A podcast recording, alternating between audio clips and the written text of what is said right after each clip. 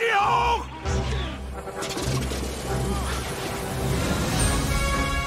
Die Lade. Dann finde ich, sollte niemand ihre Ruhe stören und sie berühren. Eine Armee, welche die Lade vor sich herträgt, ist unbesiegbar. Indiana. Jones! Lass sie los! Schlangen. Warum ausgerechnet müssen es Schlangen sein?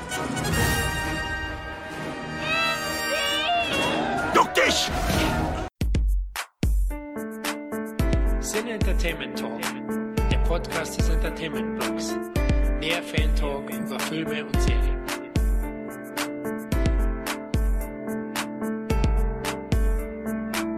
Hallo und herzlich willkommen zu einer weiteren Ausgabe des Sinne Entertainment Talk. Hier ist Florian und heute nehmen wir mit großer Abenteuerlust und schwingender Peitsche die Veröffentlichung von Indiana Jones und das Rad des Schicksals zum Anlass, um endlich über die Abenteuer des berühmtesten und coolsten Archäologen der Filmgeschichte zu plaudern. Zwischen Bundeslade, Sakara-Steine, Heiligen Gral, Kristallschädel und eben Schicksalsrad. Wir machen heute vor keinem noch so furchteinflößenden Artefakt Halt. Aber bevor wir uns auf die Jagd nach dem verlorenen Schatz begeben, stelle ich erstmal mein heutiges Abenteuerteam vor. Beginnen möchte ich mit unserem Podcast. Es handelt sich um Filmeditor und Kino Plus Größe Andreas Bade. Hallo Andi. Hallo, schön wieder hier zu sein. Ja, ich wollte auch gerade sagen, schön, dass du es wieder geschafft hast. Ich freue mich riesig. Das Thema ist ja recht cool, denke ich. Ja, klar, ein Riesenthema auch für mich. Ansonsten, wie geht's dir? Ja, ja, ich habe gerade wieder ein bisschen viel Arbeit, was sehr angenehm ist, weil wir so ein gutes Jahr ein bisschen äh, schwierige Phase hatten in der Branche. Aber jetzt gerade habe ich wieder ganz gut zu tun und habe auch heute gerade wieder gearbeitet und komme jetzt gerade ein bisschen runter. Von daher passt es ganz gut jetzt hier gerade vom Timing her.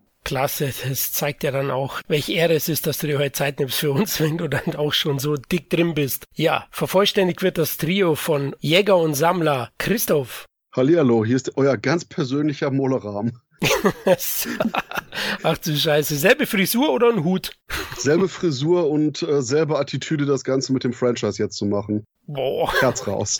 oh, Eieiei, du bist aber heute auf der Boxerzeitschrift eingeschlafen oder auf der von Teil 2 auf jeden Fall. Ja, ich, ich muss irgendwie auf dicke Hose machen, weil einfach nur so viel Positives jetzt in dem Podcast kommen wird. Deswegen so, so einen leichten Push fürs Negative am Anfang, um dann wieder hochzugehen. Ja gut, ich bin gespannt, an welchen Positionen oder bei welchen Teilen du das Positive crashen möchtest. Ja, hoffentlich nicht bei Teil 5, aber mal schauen. Das ist doch super. okay, ich bin gespannt. Ja, Jungs, was verbindet ihr allgemein mit Indiana Jones? In erster Linie Kindheit, weil das einer der ersten Filme war, die extremen Eindruck auf mich gemacht hatten. Neben Star Wars natürlich und gewissen anderen Filmen. Und war auch immer so ein Film, von dem man immer dachte, sowas will ich selber mal machen, so ein Abenteuerfilm. Das muss einfach das Beste sein, was man irgendwie so erreichen kann. Und äh, deswegen bin ich bis heute eigentlich immer noch ganz gut im Thema drin. Also ich gucke mir immer noch meine Lieblingsszenen an, ein paar Jahre die Filme komplett, kann da echt Großteil mitsprechen mittlerweile sogar auf Englisch, weil das ist ganz interessant, wenn man so einen Film irgendwie 20, 25 Jahre nur auf Deutsch kennt und dann irgendwann, bei mir fing das an, so 99, 2000, dann anfing mit, mit englischen Filmen und englische Serien gucken. Und das ist erstmal total komisch, Harrison Fords echte Stimme dann zu hören. Aber ich habe mich dran gewöhnt und jetzt kann ich mir die alten Filme zum Beispiel in zweifacher Version angucken, weil das ja schon ein gewisser unter, qualitativer Unterschied immer ist, eine Übersetzung oder eine über synchronisierte Version dann zu gucken. Ja, absolut, klar. Also ich habe mal reingehört, ich bleib immer noch beim Deutschen. Die Synchro ist ja, glaube ich, auch, also aus meiner Sicht sehr, sehr gelungen, ja.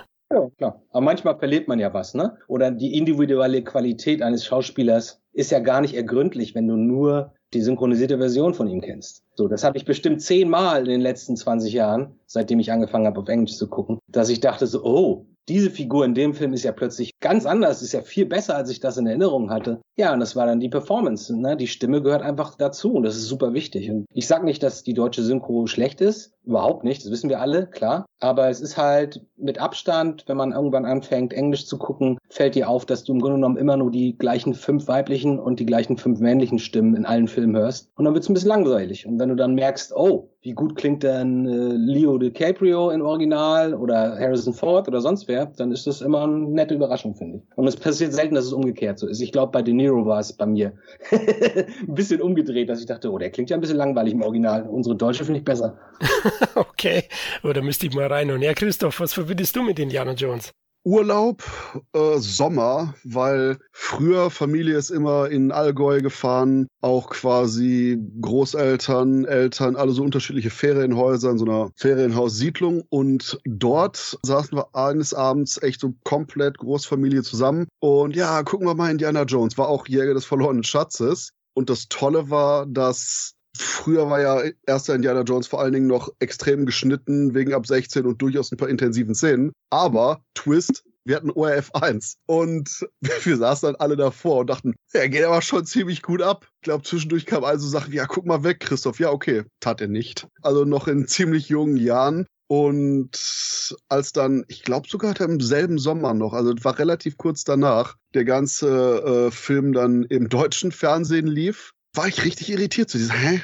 War da nicht ein paar Sachen länger? Was, was passiert hier? Das war so eine der sehr frühen Sachen, wo ich Schnitte bei Filmen bemerkt habe. Und ich bin sogar nicht ganz sicher, ob das derselbe Sommer war, wo wir auch Terminator in ORF geguckt haben und dann nachher äh, nochmal im deutschen Fernsehen, weil die beiden Filme, Sommer, Familie und die ersten Erfahrungen nachher, was Schnitte sind in Filmen, da bin ich aber gespannt nachher, was das für Schnitte waren, weil ich erinnere natürlich Temple of Doom, wie der geschnitten war, aber ich kann mich nicht erinnern, wie eine geschnittene Version von Raiders ausgesehen hat. Hm, das waren Sachen wie zum Beispiel, ja, meiner Anfang die Spikes, zum Beispiel das Blutspritzen, wenn er den einen großen Nazi shreddert, was heißt er shreddert, mit dem Flugzeug runter. Ich meine, da waren so ein paar Sachen. Okay. Okay, kann ich mir nicht mehr erinnern. Also ich verbinde mit den Indiana Jones auf jeden Fall die Videothek, ja, meine Anfänge, meine Jugend, ähnlich wie Andy. Wir sind fast gleich alt und ist immer schon so ein James Bondiger Charakter gewesen, ja, Action-Abenteuer, richtig fun und ich weiß auch noch, wo wir das erste Mal einen Videorekorder hatten, haben dann alle auf dem Schulhof angesagt, welche Filme man gesehen haben muss und da war Raiders natürlich einer davon oder Jäger. Ich glaube Teil zwei, da hatten wir einen Videorekorder schon länger, weil damals hat's ja ein paar Jahre gedauert, bis die Indie auf Video erst kam nach dem Kino und ich glaube Indie 2 kam erst zu Ende 86 tatsächlich auf VHS raus, obwohl er von 84 ist. Aber eben, also es ist einer meiner großen Filmhelden ne, aus der Zeit und bis heute, klar, Harrison Ford ist, ist mit die coolste Sau in Hollywood. Also das war schon einer meiner großen Helden, wo ich mich auf jeden Teil wahnsinnig gefreut hat. Und es war ein Event, klar, wie viele Filme aus den 80ern, aber die waren es besonders. Indiana Jones. Es ist ja nicht nur so, dass die damals auch generell das totgeglaubte Abenteuergenre neu belebt haben, sondern, sondern einer der ikonischsten Figuren der Filmgeschichte erschaffen. Ist ja aus der Popkultur eigentlich nicht mehr wegzudenken, ne, Indy? Ja, er ist, er ist sogar so groß, dass die meisten Leute sich gar nicht darüber im Klaren sind, dass das im Grunde genommen eins zu eins Remake von, also seine Figur, von diesem ähm, wie heißt dieser Abenteuerfilm noch? Scheißdreck. Ich habe es tatsächlich gegoogelt. Ich habe ich hab's die drei Filme. Ja, du hast recht, er ist geklaut. Einmal von der Schatz von Sierra Madre mit Humphrey Bogart und das Outfit. Ich dachte, ich spinne. Ich habe auf Arte die Doku gesehen. Das Outfit von Charlton Heston in dem Film Das Geheimnis der Inka von 54 ist eins zu eins Indie. Derselbe Hut, dieselbe Lederjacke. Ganz genau. Eins zu eins. Das ist unglaublich. ja gut, ich meine, da sieht man wieder, wie die Jungs, die, die Macher dieser Filme halt damals getickt haben. Ne? Die sind nicht anders als wir. Die haben etwas als sechs, sieben, acht, neunjährige im Fernsehen gesehen, Abenteuerfilme. Das macht einen ganz anderen Eindruck auf dich, als wenn du jetzt meinetwegen 25 wärst. Das heißt, du nimmst das total ernst. Du transportierst dieses Gefühl mit in dein erwachsenes Alter. Und dann sagst du, warum gibt's heute sowas nicht? Ich will das Gefühl, was ich damals als 5, 6, 7, 8-Jähriger hatte. Warum gibt's sowas nicht? Ich will auch wieder sowas machen. Und dann machst du halt quasi das gleiche in grün, in Anführungsstrichen. Sie sind ja quasi äh, mit der Idee eingestiegen, ja, lass uns mal einen richtigen B- oder C-Picture machen. Einfach nur just for fun. So sind die da rangegangen. Und weil die halt gut sind, kommen dann auch hin und wieder ein paar gute Ideen dazu. Und deswegen wird, sieht das auch alles cool aus. Und deswegen ist die Musik toll. Und auf einmal hast du was ganz Neues. Dann ist es nicht mehr ein billig Remake von einem Trash-Film der, der 40er oder 30er Jahre dann ist es plötzlich was Eigenständiges. Ich finde das immer faszinierend. Bei Star Wars war es ja genauso. Oh, ich krieg, mir, mir läuft gerade kalt den Rücken hoch bei dem ganzen Wort Trash-Film. Aber. haben sie damals selber gesagt, deswegen. Nee, aber äh, ansonsten fällt mir dazu der Gag ein, ja, wenn Bruno Matthijs macht, wird es kritisiert, aber wenn Steven Spielberg tut, ist es plötzlich wieder cool. Shame on you. du provozierst auch immer. Bruno Mattei und Steven Spielberg auf einer Ebene. Ich glaube, ich springe vom, ja, ich wohne ja nur im ersten Stock, es geht noch. es, es, es, geht, du kannst bei ihm springen. ja, Schmarrn.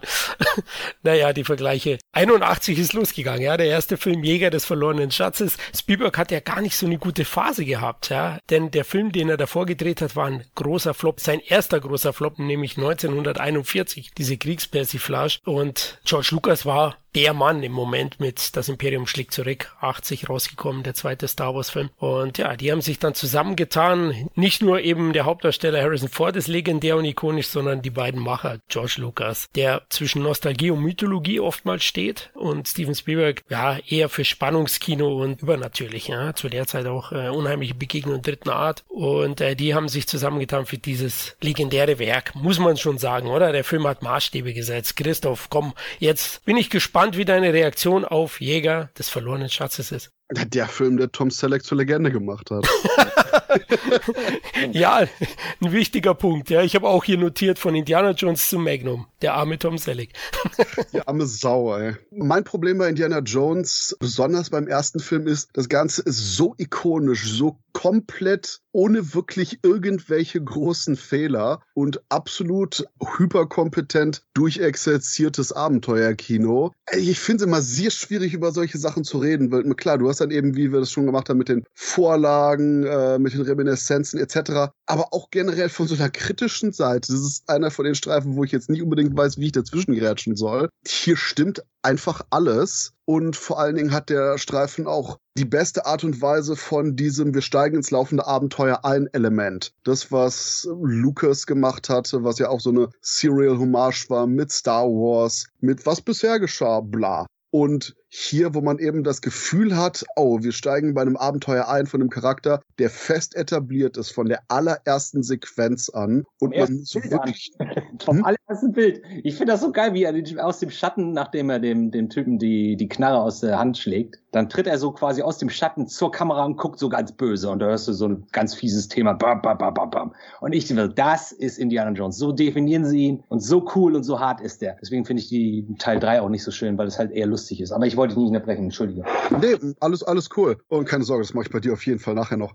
äh, nee, aber genau wie du sagst, es ist alles schon da und auch was die Charakterisierung angeht, bis zu dem Moment, wo Indy nachher im Flieger sitzt und in den restlichen Film fliegt. Alles, was man wirklich über den Charakter wissen muss. Okay, vielleicht auch noch kurz die Sequenz, wo er danach als Professor arbeitet und von seinen Schülerinnen angehimmelt wird. Es ist alles da in unglaublich kompakter und effizienter Art und Weise. Und das ist auch das, was ich denke, was Steven Spielberg unglaublich gut auszeichnet, weil er ist ein Top-Geschichtenerzähler, der vor allen Dingen mit so kleinen Manierismen und so kurzen Momenten absolut Charakter schaffen kann. Und ich denke, gerade für das ist Indiana Jones das perfekte Beispiel für das, was Spielberg kann. Ja, und Spielberg, ich finde auch im ersten Teil so spannend, dass man ganz klar die Bildsprache von Spielberg aus den 70ern noch spürt. Ne? Also der hat so ganz viel mit Kameras gearbeitet, ganz viel Kamerabewegung, ganz viel Kameraschwenks und so. Und mir ist das nie aufgefallen, aber als ich neulich ein Making-of mir nochmal angeguckt habe, haben die kurz erwähnt, äh, wie lang die Takes teilweise dauern. Und da sind Takes dabei, die dauern zwei Minuten. Da, ich glaube, ein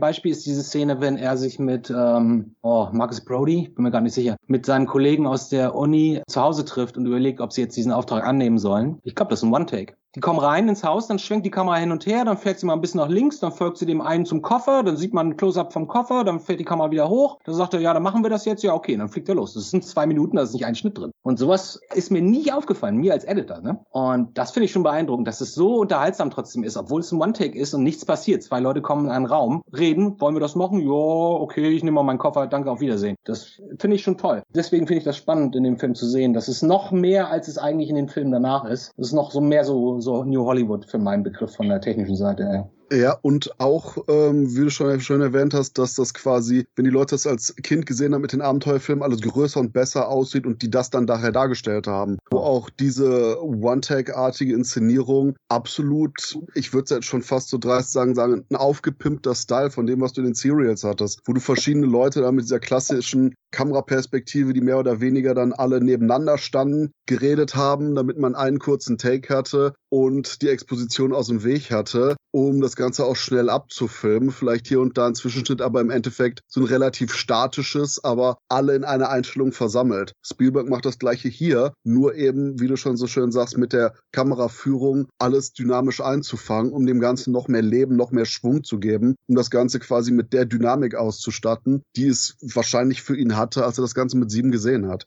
Ganz genau, so sehe ich das auch, ja. Der hat das gesehen, der dachte, ja, wir brauchen jetzt einfach nur so eine kurze Szene, ein bisschen Erklärbär, ein bisschen Setup. Wie macht man das früher? Wie kenne ich das? Und dann sagt er sich, ja gut, wie du gerade auch selber gesagt hast, ne, da wird halt einfach ein Vierer, so, so eine Master-Sequenz gemacht oder so ein Master-Take und dann ist gut. Und er sagt halt, okay, was können wir noch machen? Bauen wir hier noch ein paar Schienen hin, fahren wir nach links. Das ist ja auch so spannend an Spielberg. Der kommt ja zum Set heutzutage ohne Storyboards, ne? Der kommt manchmal einfach an und sagt, so, was machen wir heute Schönes? So, wir drehen die Szene, wie richten wir die Schauspieler ein? Du sitzt da, ja, wenn du das sagst, stehst du da vielleicht am Fenster und du kommst durch die Tür. Ja, alles klar, dann fahren wir erst hier rüber, dann fahren wir zu ihm. Also das ist so verspielt. Viele Leute trauen sich das nicht. Ich würde mir das auch nicht trauen. Also komplett unvorbereitet quasi. Ich meine, der hat so viel Erfahrung, der braucht nicht viel machen, ist klar. Aber trotzdem hätte ich nicht gedacht. Und das kommt sicherlich auch durch diesen Ansatz. Ja, interessant ist dabei, dass, dass er zu der Zeit ja noch nicht so hocheffizient war wie heute, ja. Davor hat er ja massiv die Drehzeit überschritten von seinen Filmen. Bei Weißer Hai plus 100 Tage. Wie alt war er beim Weißen Hai? Ja, ja, noch sehr jung.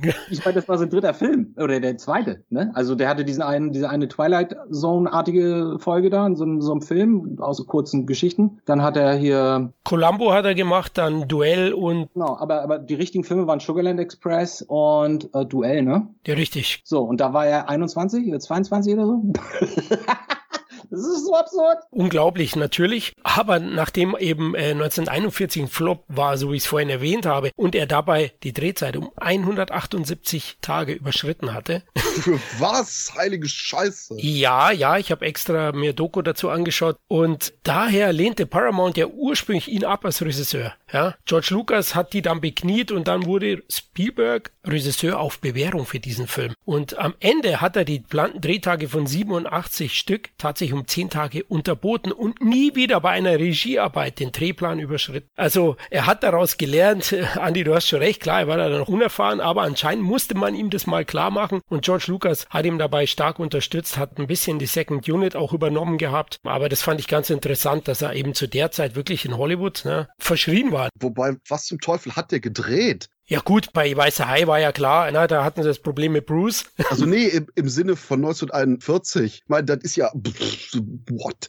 Ehrlich gesagt, für mich klingt das so, als wir hätten die beim Dreh schon gemerkt, das funktioniert so nicht, weil Spielberg selber ja auch danach gesagt hat, äh, da hat er erst gelernt, dass er kein Händchen für Humor hat oder nicht der Humorregisseur im klassischen Sinne. Er dachte halt zu dem Zeitpunkt, er kann alles, ne? Ein Erfolg nach dem anderen, die Riesenfilme, mega Welterfolge und dann sagte er, ja, jetzt will ich eine Kriegscomedy drehen. Da sagen natürlich die Studios, hm, aber es ist fucking Steven Spielberg. Also ich meine, da wären wir doof, wenn wir das nicht machen müssen. So, und dann dreht er los, dreht irgendwie seine 30 Tage. Dann gucken die die Dailies und denken so, hm, das geht aber in eine komische Richtung. Was will er denn? Was macht er denn da? Also für mich klingt das so, als wäre hätten die ganz viel neu gedreht und umgebaut und Storylines und Gags ausprobiert. Und vielleicht ist das sogar so, wie du sagtest. Vielleicht brauchte er das mal, so ein Dämpfer, so früh. Vielleicht hätten wir ohne diesen Dämpfer auch nicht sowas wie die Farbe lila bekommen oder so. Vielleicht braucht er mal so ein bisschen so eine demütige Rangehensweise, bevor er denkt, er ist über Gott und kann alles. Weiß nicht. Könnte schon sein, dass das ihn verändert hat, so in seiner Arbeitsweise. Denke ich auf jeden Fall. Ja. Interessant sind auch noch die kreativen Schwergewichte, die beim Drehbuch mitgearbeitet haben. George Lucas, der die Story oder die Grundidee gehabt und Lawrence, ich bin dein Vater Kesten, hat zum einen das Drehbuch geschrieben und unterstützt wurde bei von Philip Kaufman. Echt? Ja, Philip Kaufman, der Wanderers gemacht hat, die Körperfresser kommen, das Remake und der Stoff, aus dem die Helden sind. Also Wahnsinn, was da, was da für Leute auch hinter den Kulissen gearbeitet haben an Jäger des verlorenen Schatzes. Jetzt im Nachhinein, wo man den Film wirklich so sieht, ich sehe ihn ähnlich wie ihr, eigentlich als Meisterwerk, als Überfilm, wenn man jetzt so draufschaut und die Namen liest, sagt man eigentlich, ja klar, es war ja logisch. Aber so einfach ist es dann am Ende auch nicht. Ja, ich würde sagen, du musst bei so einem Film, das ist so wichtig, den richtigen Ton zu treffen so eine Mischung aus Action, Comedy, aber doch irgendwie ernsthaft. Da waren wir wieder beim Thema, was ich vor zehn Minuten meinte. Ich mag halt diese Glaubwürdigkeit, obwohl das alles albern ist, ja, und obwohl das im Grunde genommen einfach nur Kinder-Action-Film ist. Ich mag diese Ernsthaftigkeit vom ersten Teil sehr gerne und habe deswegen mit dem dritten so ein bisschen mein Problem, weil da habe ich eher das Gefühl, als würde ich so eine so eine Gag-Show gucken, so szenenartige Einspieler mit mit witzigen Momenten. Gerade am Ende, da mit der mit dem Panzer, äh, diese ganze Panzer-Action, was da mit seinem Vater in dem Panzer passiert. Das sind ja nur Gag-Szenen, nur Gag mit seinem Vater. Das mögen viele Leute, dass der so leicht und locker und fluffig ist und die ganze Beziehung zwischen Vater und Sohn ist natürlich wunderbar und darstellerisch gar keine Frage. Aber für mich war das ein bisschen, nee, ich mag den ersten lieber und den zweiten. Da kann ich wenigstens richtig ernst nehmen, was da in der Geschichte passiert. Christoph, orientiert haben sich ja die Hollywood-Legenden und Macher bei den palpigen Abenteuerfilmserien der 30er und 40er Jahre, ne? sowas wie Buck Rogers. Ich habe das noch gesehen. Ich bin so alt. Im Bayern 3, in den dritten lief das noch. Natürlich, bei uns auch. Du auch, oder? und ich, ich war damals, obwohl das uralt war, war ich doch gefesselt. Das ist genau das gleiche wie, also ich glaube, meine allererste Fernseherinnerung, die ich bewusst jetzt noch habe, und vielleicht ist es bei euch genauso, ist halt Western von gestern. So, das lief in den 70ern, ich weiß nicht auf welchem Programm, aber es lief immer so halb sieben, eine halbe Stunde, und das war eigentlich nur ein Zusammenschnitt aus irgendwelchen uralten Stummfilm Cowboy-Comedies. Und das ist im Grunde genommen das, was die dann danach gemacht haben. Das ist, äh, kennt ihr das nicht? Western von gestern? Doch, und Florian, ich glaube, die meinten das Buck Rogers von Ende der 30er. Ach so, ja, Aber ja. wahrscheinlich hast du das auch im Kino gesehen. Na, ja, genau, ja, klar. Christoph meint ja immer, ich bin 400, also alt. Nein, habe ich tatsächlich nicht im Kino gesehen, Christoph. Weil unser Christoph ist ja unser Küken, ja. Was bist du, Baujahr? 86, 85? Ich werde uralte 38 im November. Ja, da ist, jetzt hast du jetzt noch zwei Jahre, dann ist das Leben erstmal vorbei. Muss ich schon mal vorbereiten. Ich Oh, nice. spreche aus Erfahrung. Aber ich habe die auch gesehen, Andi, also Western von gestern. Du hast schon recht, es lief eine halbe Stunde. Da war da Zorro, ne? es- Fuzzi. Es gab so, so verschiedenste, wie du sagst, das wurde zusammengeschnitten, glaube ich, aus diesen, aus diesen alten Serials. Und am Ende schoss, schoss Fuzzi immer in die Kamera. Ja, genau. Als Abspann so. Das fand ich auch immer so toll. ich meine, ich glaube, das war so irgendwie 78 oder 76 oder so. Keine Ahnung. Also da war ich noch echt ein kleines Kind eigentlich. Aber daran erinnere ich mich trotzdem. Also man sollte niemals unterschätzen. Ich bin gespannt, wie in 20, 30 Jahren die Leute, die jetzt quasi mit Medien aufwachen, äh, aufwachsen, nicht aufwachen. Ich bin mal gespannt, was da am Ende bei rumkommt. Wer dann, wer in 20 Jahren sagen wird, oh, als ich ein Kind war, so 2005, ne, da habe ich immer, was hat man, was guckt man als Kind mit in 2005? Ich habe keine Ahnung. Irgendwelche Manga-Serien oder so und dann dreht er halt in 20 Jahren eine Real-Life-Version von seinem Lieblingsmanga. In Ernst. Könnte alles passieren. Ja, wobei, das erinnert mich nur daran, dass schon vor zehn Jahren bei irgendwelchen Pressevorstellungen irgendwelche Kinder saßen, irgendwelche Pseudoföten, die meinten, ah, ich, ich gucke nicht gern so alte Filme. Ja, was ist denn alte Filme? Ja, alles vor den 90ern. Ich so, what the fuck?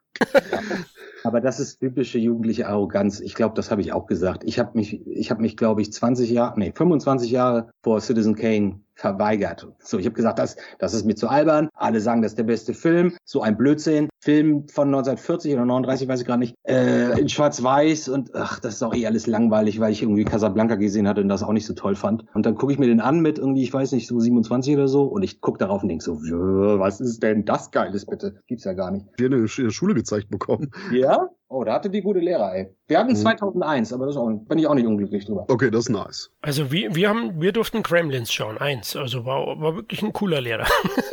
Vielleicht hat er seinen, seinen Lehrauftrag nicht so eng genommen, aber uns hat Spaß gemacht. Ja. Auf jeden Fall. Ja, zu, zu Indie 1 zurück, also an die Serials der 30er und 40er Jahre orientiert. Meint er schon, so, schon ein bisschen Bondartig. Die Einstiegssequenz, ihr habt sie erwähnt, wo man dann, wo man mitten reingeschmissen wird mit dem Helden. Genial, na, allein der Riesenfelsen, der hinter ihm läuft, also die Stunt-Szenen sind herausragend, ja. Also Leute, die jetzt Fans von Tom Cruise sind, weil der im Moment das Kino fast rettet mit seinen Stunts. Damals war es Indiana Jones und James Bond. Die haben die geilsten Stunts abgeliefert. Harrison Ford hatte so ein Glück, dass er diesen einen, dieses eine Body-Double hatte, das exakt so aussieht wie er, ne? Äh, Der hat fast sogar das gleiche Gesicht. Der hat exakt die gleiche Körperstatur. Den erkennst du nicht. Der, den erkennst, wenn du den, dir die Filme in Zeitlupe anguckst, diese Prügelsequenzen, denkst du so, ja, krass, Harrison Ford. Und dann guckst du das Making-of an. Nee, nee, das ist der andere. Das ist sein Body-Double. Der sieht nur exakt genauso aus wie er. Schönes Leben für den Herrn Ford. Okay, das ist wichtig. Ich glaube, Rick Armstrong hat ihn teilweise auch gedoubelt. So heißt der, glaube ich. Also Ja, Mhm. ich glaube, ein super Buch. ja, das ist der Typ, glaube ich. Genau, Vic Armstrong. einer der, ja, Legenden, oder? Christoph bei den Stunt-Koordinatoren. Ich hatte das Buch von dem, äh, wo habe ich das zu Ende gelesen? Uff, weiß ich gerade gar nicht. Aber was der allein für verrückte Scheiße am Anfang seiner Karriere abgezogen hat, um quasi zwischen den ganzen jungen Typen, die irgendwie Stuntleute werden wollten, aufzufallen. Irgendwie so, hey, hey, werfen wir hier vors Pferd, hinters Pferd, aufs Pferd, alles. Wie war der Spruch von einem der Regisseure? Irgendwas wie, die Szene ist super, aber ich glaube, wir brauchen einen neuen Stuntdarsteller. Frei nach dem Motto, wir brauchen einen neuen Timmy. What the fuck. Herrlich. Toll, ja, schön abgedreht, aber der hat auch geliefert. Also Diana Jones 1 toller Einstieg. Was mir sehr, sehr gut gefällt, ist auch der Supporting Cast. Harrison Ford ist sowieso über jeden Zweifel erhaben, wundervoll. Aber wir haben hier tolle Figuren und Darsteller. Also Karen Allen als wirklich starke Frauenfigur. Marion Ravenwood, genial. Die Sauf-Szene in Nepal, oder? In der Bar fand ich auch super, wie sie eingeführt wird. Gibt's auch einen mega Shot von Indy, der Schatten. Ja? Also die Kameraarbeit ist auch grandios in dem Film. Und die Sounds, da ist mir das erste Mal aufgefallen, wie geil die ganzen Sounds klingen. Wenn die Schießerei in der Bar losgeht, diese ganzen Querschläger, davor war man es halt gewöhnt, dass man immer die gleichen fünf Soundeffekte gehört hat. Extrembeispiel ist irgendwie Kampfstern Galactica, ja, wo immer der gleiche Explosion zu Und hier saß halt jemand wie Ben Bird da dran und, und der hat ja bei Star Wars schon sich quasi seine, seine Lorbeeren verdient und dachte, so, machen wir das hier auch nochmal. Und das klingt so gut, diese ganzen Sounds. Ich habe die früher auf meinem Keyboard gesampelt, die Schüsse und so, weil ich das so cool fand vom Sound her. Ja, ich war nie irgendwie so der große Freund von der äh, siffigen Säuferin hier. Also da, da nehme ich doch die scharfe Arierin von Teil 3 lieber. Christoph, also du Saubär, du.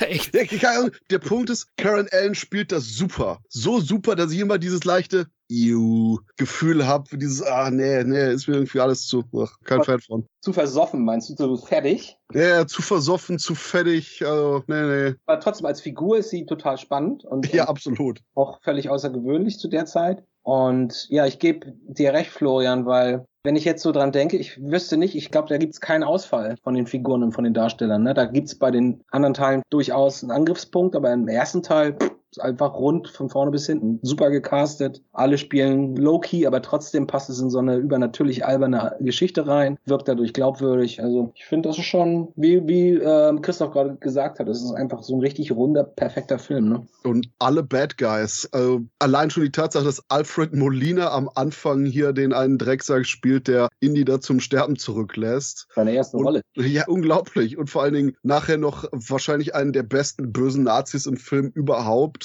Hier tot von Mhm. Ronald Lacey gespielt. Mit seinem handverschmuggelten äh, Gramm da. Ja, geil, ja.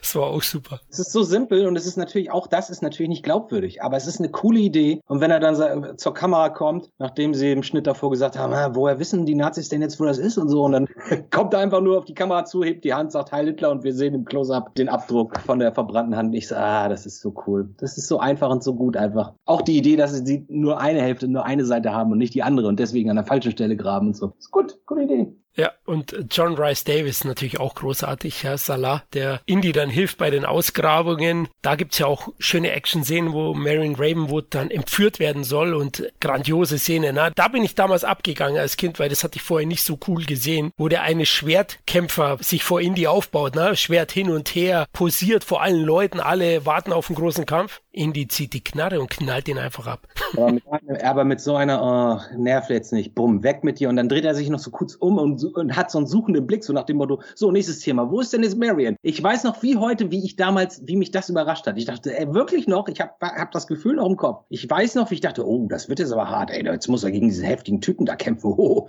Und dann kommt dieser Schuss. Ey, so gut. Das ist auch quasi Indiana Jones definierend, dieser Moment quasi, für seinen Charakter. Ja, auf jeden Fall. Und Paul Freeman ist noch gut, ne? Dieser Franzose, sein, sein Widersacher, der aber einfach keine Moralvorstellung hat und jedem alles verkauft, Hauptsache das Geld stimmt, ne? Ich weiß nicht, Roche hieß er, vor Roche? Belloc. Belloc? Oh, du Die Scheiße. Deutschen sagen Beloche, was natürlich Quatsch ist, hätten wir nicht gesagt, aber Genau, der der war's. konnte auch, der konnte auch kein Französisch, ne? Der wurde gefragt von Zwiebel, kannst du Französisch? Also ja, klar, natürlich. er konnte kein Wort Französisch, musste sich so, so irgendwie in drei Tagen so, einen- so einen Akzent antrainieren und so. Aber mir ist auch gerade eine Sache aufgefallen. Wisst ihr eigentlich, was die einzig witzige Komponente in diesem ersten Teil ist? Das ist Salah, ne? Der ist im Grunde genommen der Comic Relief in diesem Teil. Überlegt mal, denkt mal an irgendeine Szene, wenn sie da am Buddeln sind und so, der macht ständig witzige Gesichter, erschrickt sich und so. Das ist im Grunde genommen das, was wir später als, als klassischen Comic Relief gelernt haben. Aber es ist halt nicht so aufdringlich und nicht so penetrant, als dass es nervt oder dass, dass man das halt als solches bemerkt. Das finde ich auch wieder ganz gut. Ansonsten sind alle ernst in diesem Film. Marion, Also Marion würde ich auch entweder als hier Love Interest oder als Comic Relief. Entweder ist die am Saufen oder am Schmachten. Findest du? Ich finde ja. ich finde nicht, dass die irgendwie ständig in ernsten Situationen, ich meine, Comic Relief kommt ja davon, ne, dass man irgendwie angespannt ist und dann gibt es einen Release, wenn jemand einen Witz macht, dann bist du, oh, bist du wieder entspannt. Also relieved quasi. Und das finde ich ist bei ihr im ersten Teil nicht so, dass wir da witzige Momente mit ihr haben. Das ist cool, das ist schräg, weil ihre Figur so, so interessant ist, aber sie ist nicht ein Sprücheklopfer oder jemand, der mal witzig guckt, wenn da irgendwie eine Schlange aus der Ecke kommt und in die einen Hüpfer macht oder so. Sowas hast du halt bei der nicht. Also ich würde das nicht unterschreiben. Wenn es um die enge Eingrenzung von Comic Relief angeht, würde ich auch sagen, dass Salah keiner ist. Da ist es definitiv differenzierter. Und wenn es darum geht, irgendwie komisch zu gucken, wenn eine Schlange da ist, dann ist das Indie. Ja, kommen wir nicht zusammen, glaube ich. Und, und, und ich hau noch Molina rein. Ganz am Anfang gibt es eine Szene mit den Spinnen, oder? Da. Das stimmt, okay. Ein Minimal natürlich, ja. Ähm, technisch protzt der Film auch, obwohl der nur 18 Millionen US-Dollar gekostet hat, liefern die Macher aus dem Vollen, ja. Also wirklich brillantes Eventkino. Toll bebildert, hatten wir schon gesagt, fantastisch choreografiert, die Action. Vor allem auch abwechslungsreich, ja. Wir haben es ja erwähnt, zu Beginn waren wir im Dschungel in Peru, danach in, in Nepal, da haben wir Schnee-Location kurz gehabt und dann geht's ab in die Wüste nach Nordafrika. Mache ich jetzt einen Fehler? Ja, ich glaube Nordafrika war's. Ja. genau. Und die Bundeslade, das Finale auch nochmal schön blutig. Das war wahrscheinlich eine dieser Szenen, Christoph, die geschnitten waren. Du hast den Roland Lacey nicht zerfließen sehen wahrscheinlich. Ich habe gerade im Hintergrund nachgeschaut. Ich meine, dass das auch irgendwie eine Nachmittagsfassung war, die ich dann in Deutschland gesehen habe, wo anscheinend einiges fehlte oder so, weil anscheinend etliche Abendfassungen nur relativ leicht geschnitten waren, wie etwa die eine Einstellung, wo der äh, große Nazi von dem Propeller erwischt wurde. Aber ich weiß doch, dass ich da massiv irritiert die ganze Zeit vor dem Film saß mit dem, wo ist das, woran ich mich erinnere? Moment, was passiert hier? Also von daher, entweder war das irgendeine anders geschnittene Abendfassung oder eine von den Nachmittagsfassungen Nachmittagfassung. Aber äh, ja, es fehlte alles. Aber dadurch, dass ich das quasi schon äh, von Anfang an komplett unerwartet mitbekommen hatte, als Kleiner mit dem Zerschmelzen, keine Sorge, als ich die TV-Fassung in Deutschland dann gesehen habe, war ich schon verstört genug dafür. Also das war auch etwas, was mir definitiv länger hängen geblieben ist. Hatte ich nicht erwartet, den Scheiß. Das heißt, die Bundeslade, das wurde da gar nicht aufgelöst. die wurde da einfach wieder in diese Kiste gesteckt, oder? so, Indie wird einfach wegtransportiert, fertig, Abspann, nah zusammen gewonnen, the end.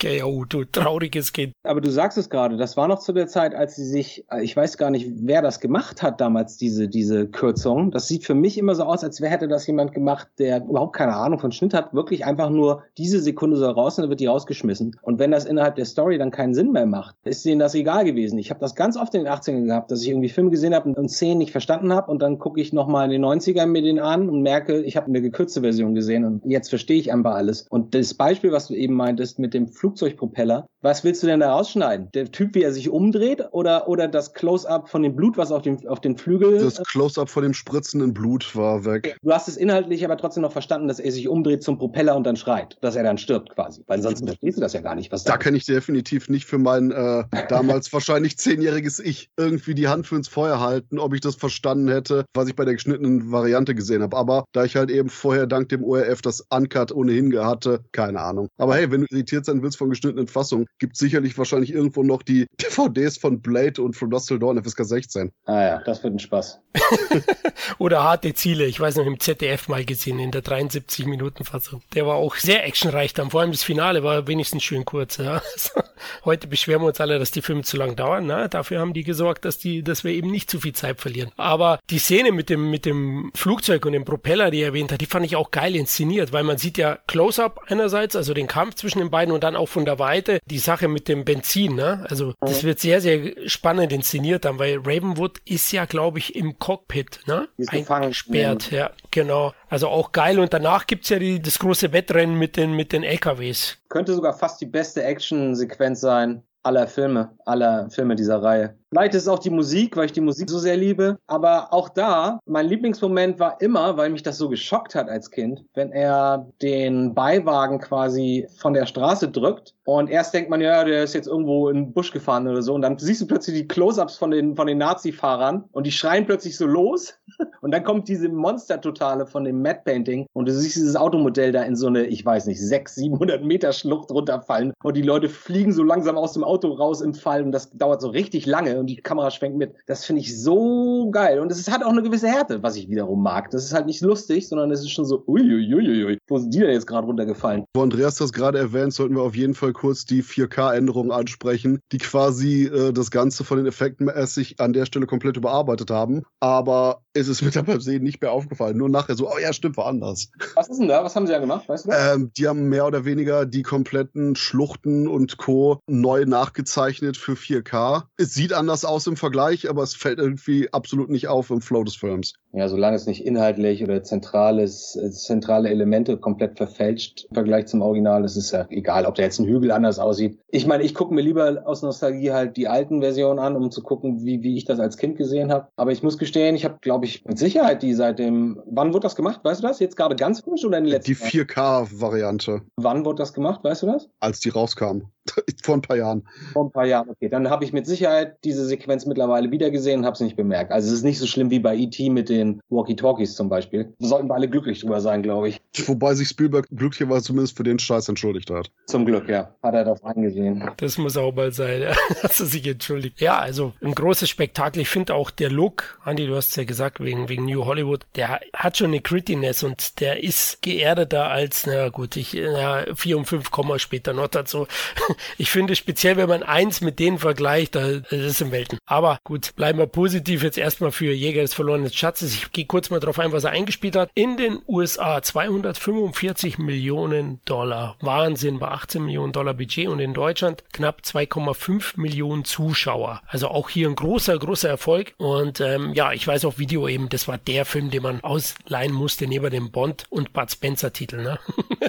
da war Indiana Jones das Ding. Bei den Oscars hat er auch noch abgeräumt. Vier hat er bekommen insgesamt in den technischen Kategorien und einen Zusatz-Oscar für den besten Tonschnitt. Ben Bird war da sicherlich dann aktiv und insgesamt war er sogar für acht Oscars nominiert. Also Das bei so einer Abenteuerklamotte, ne? Könnte jemand sagen, von außen, der von außen rausguckt. Acht Oscars, sowas kriegst du normalerweise nur, oder, also zu der Zeit kriegst du das bei Anspruchsfilmen und nicht bei unbedingt bei sowas, ne? Typ mit einer Peitsche, der Leute irgendwie in, in irgendwelche Schluchten schmeißt. ist schon ganz geil, wie viel Respekt dem Film gezeugt wurde darüber. Ja, und deswegen hat es auch nicht lange gedauert, bis die Fortsetzung kam. Ja? Drei Jahre später, 1984, kam Indiana Jones und der Tempel des Todes. Vorweg mal, es ist ein Prequel. Es spielt 1935, zu Beginn in Shanghai. Jäger des verlorenen Schatzes spielt 1936. Ja? Also war damals schon ungewöhnlich. Ehrlich gesagt, wo ich den Film das erste Mal gesehen habe, habe ich mir nie Gedanken gemacht als Kind, dass das ein Prequel ist. Ist euch das aufgefallen? Ne, who cares? Ja, ich muss sagen, mir ist das aufgefallen. Ich fand das immer ganz cool. Weil ich glaube, die Idee, also da gab es, glaube ich, verschiedene Gedanken dahinter. Zum einen umgehst du natürlich so das Thema, was machen denn die ganzen anderen Darsteller aus dem ersten Teil jetzt in der, in der Zwischenzeit? Warum sind die nicht mehr dabei? Oder wo ist seine Frau? Oder wo ist Marion oder so? Das hast du alles nicht. Und du kannst Indy auch nochmal als vielleicht noch ein bisschen mehr Ur-Indie zeigen, der quasi wirklich nur an Reichtum und Ruhm interessiert ist und der quasi innerhalb dieses Films dann lernt und zu dem Indiana Jones wird, den er in Raiders ist. So, das finde ich eigentlich einen ganz guten Ansatz. Und ich muss auch sagen, für meinen Begriff war das auch das erste Mal, dass ich dachte, das ist ja seltsam, das ist eine Fortsetzung, aber es spielt davor. Hm, naja. Ich kann nur gerade sagen, dass ich extrem froh bin, dass es nicht diese Art von Indiana Jones Begins serviert hat. Holy shit, da bin ich echt Oh extrem Gott. überfressen dran. Ja, das, das hast du im nächsten Teil bekommen, wenn wir ganz ehrlich sind. Ja, glücklicherweise nicht, nicht in der großen Portion. Du wolltest auch unbedingt wissen, wo die Narbe herkommt an seinem Kinn und warum er so Angst vor Schlangen hat. Und das ist doch total wichtig, das brauchen wir. Jetzt hört man nur noch so einen Schuss und Christoph ist nicht mehr zu hören. Ey. Ja, ja, der Andi hat ihn zum Selbstmord getrieben. Oder in die drei. Da kommen wir gleich dazu. Jetzt bleiben wir erstmal. Ich wollte nur mein Mikro erschießen, jetzt nicht so düster hier. Ach so, okay. Ja gut, wir sind bei Teil 2, Christoph. Da ist es düster und jetzt beginnen wir mal bei der Eröffnungsszene im Club Obi-Wan. Genial. Der Film hat ein Tempo und der Beginn, der hat mich richtig mitgerissen. Erstmal sehen wir ein Musical mit den Credits, ne? Also sehr interessant und unseren Indiana Jones im Look von James Bond. Sean Connery in Dr. No. Es ist der eins zu eins selbe Anzug. Ja, das war auch Absicht, ne? Die Nelke am Revier und so. Weil ich glaube, war das nicht so beim ersten Teil, dass Spielberg meinte, er will jetzt unbedingt einen Bond drehen und dann sagte George Lucas, ich habe was Besseres. genau so war es, ja, ja. Und Spielberg hat es dann da eingebaut, aber ich muss auch sagen, Harrison Ford, also da ist er in seiner Prime. Im zweiten Teil, finde ich, schaut er echt toll aus in dem weißen Anzug, braun gebrannt, echt richtig cool. Also hätte auch ein Bond werden können. Er war auch ganz gut aufgepumpt für den Film im Vergleich zum ersten. Braucht die ganze letzte halbe Stunde, wo er quasi nur mit zerfetzten Klamotten durch die Pampa läuft, so, da braucht er natürlich Muckis. Aber es ist schon ein Unterschied. Also es sieht, der wirkt schon knackiger und kerniger, gebe ich dir recht, ja. Und diesmal drehen die Macher mächtig am Rad, oder? Wie siehst du, Christoph, als Indien-Freund den Film? ich würde sagen, Indiana Jones Tempel des Todes ist die destillierte, hochprozentigste Form dessen, was man überhaupt mit dem Indiana Jones Franchise als solches machen kann. Und ich denke, das war auch ein großes Problem für viele Zuschauer, weil, ja, das ist für manche einfach nur zu stark gewesen. Wie war nochmal der Fisherman's Friend Song? Ist das zu stark? Bist du zu schwach? Ich glaube, das ist der Faktor bei dem Film hier. Was ich toll finde, ich habe erwähnt die Musical-Szene. Was singt sie? Anything goes. Ja? Also alles ist möglich. Motto des Films. Klare Meta-Ansage, ganz klar, logisch. Und sieben Minuten später fliegen die, fallen die mit, äh, mit dem Schlauchboot aus dem Flugzeug. ich meine, das ist Anything goes. Das ist das Thema des Films. Yes, und ich habe es vorhin meinen zwei Kollegen gebeichtet. Ich habe ihn gerade kurz vor dem Podcast nochmal angeschaut, den zweiten Teil. Und der Stunt, der sieht ja immer noch verdammt geil aus. Klar, er hüpfen jetzt mit dem Gummiboot, aber es ist richtig gut gemacht. Ja, also klar, es ist ein Quatsch, aber es ist toll gemacht. Das, das ist der Convincer. Wenn die nicht diesen Take hätten, diesen Einschuss. Richtig. Der von unten, das ist übrigens ein echtes Flugzeug, das ist ein echtes Schlauchboot. Nur mal so, das wusste ich auch nicht. Ich dachte immer, das wäre ein Modell. Also die schmeißen ein echtes Schlauchboot raus mit Puppen und du bleibst mit der Kamera die ganze Zeit auf dem fallenden Boot, bis es unten aufschlägt. So, dann kommt dieser Umschnitt, also ein bisschen closer, ne, von der anderen Seite und man sieht Indy dann wirklich da drauf. Das ist so überzeugend, das ist so ein Convincer. Ohne das würde, wären die Leute wahrscheinlich aus dem Kino gelatscht und hätten gesagt, ja, ach, come on.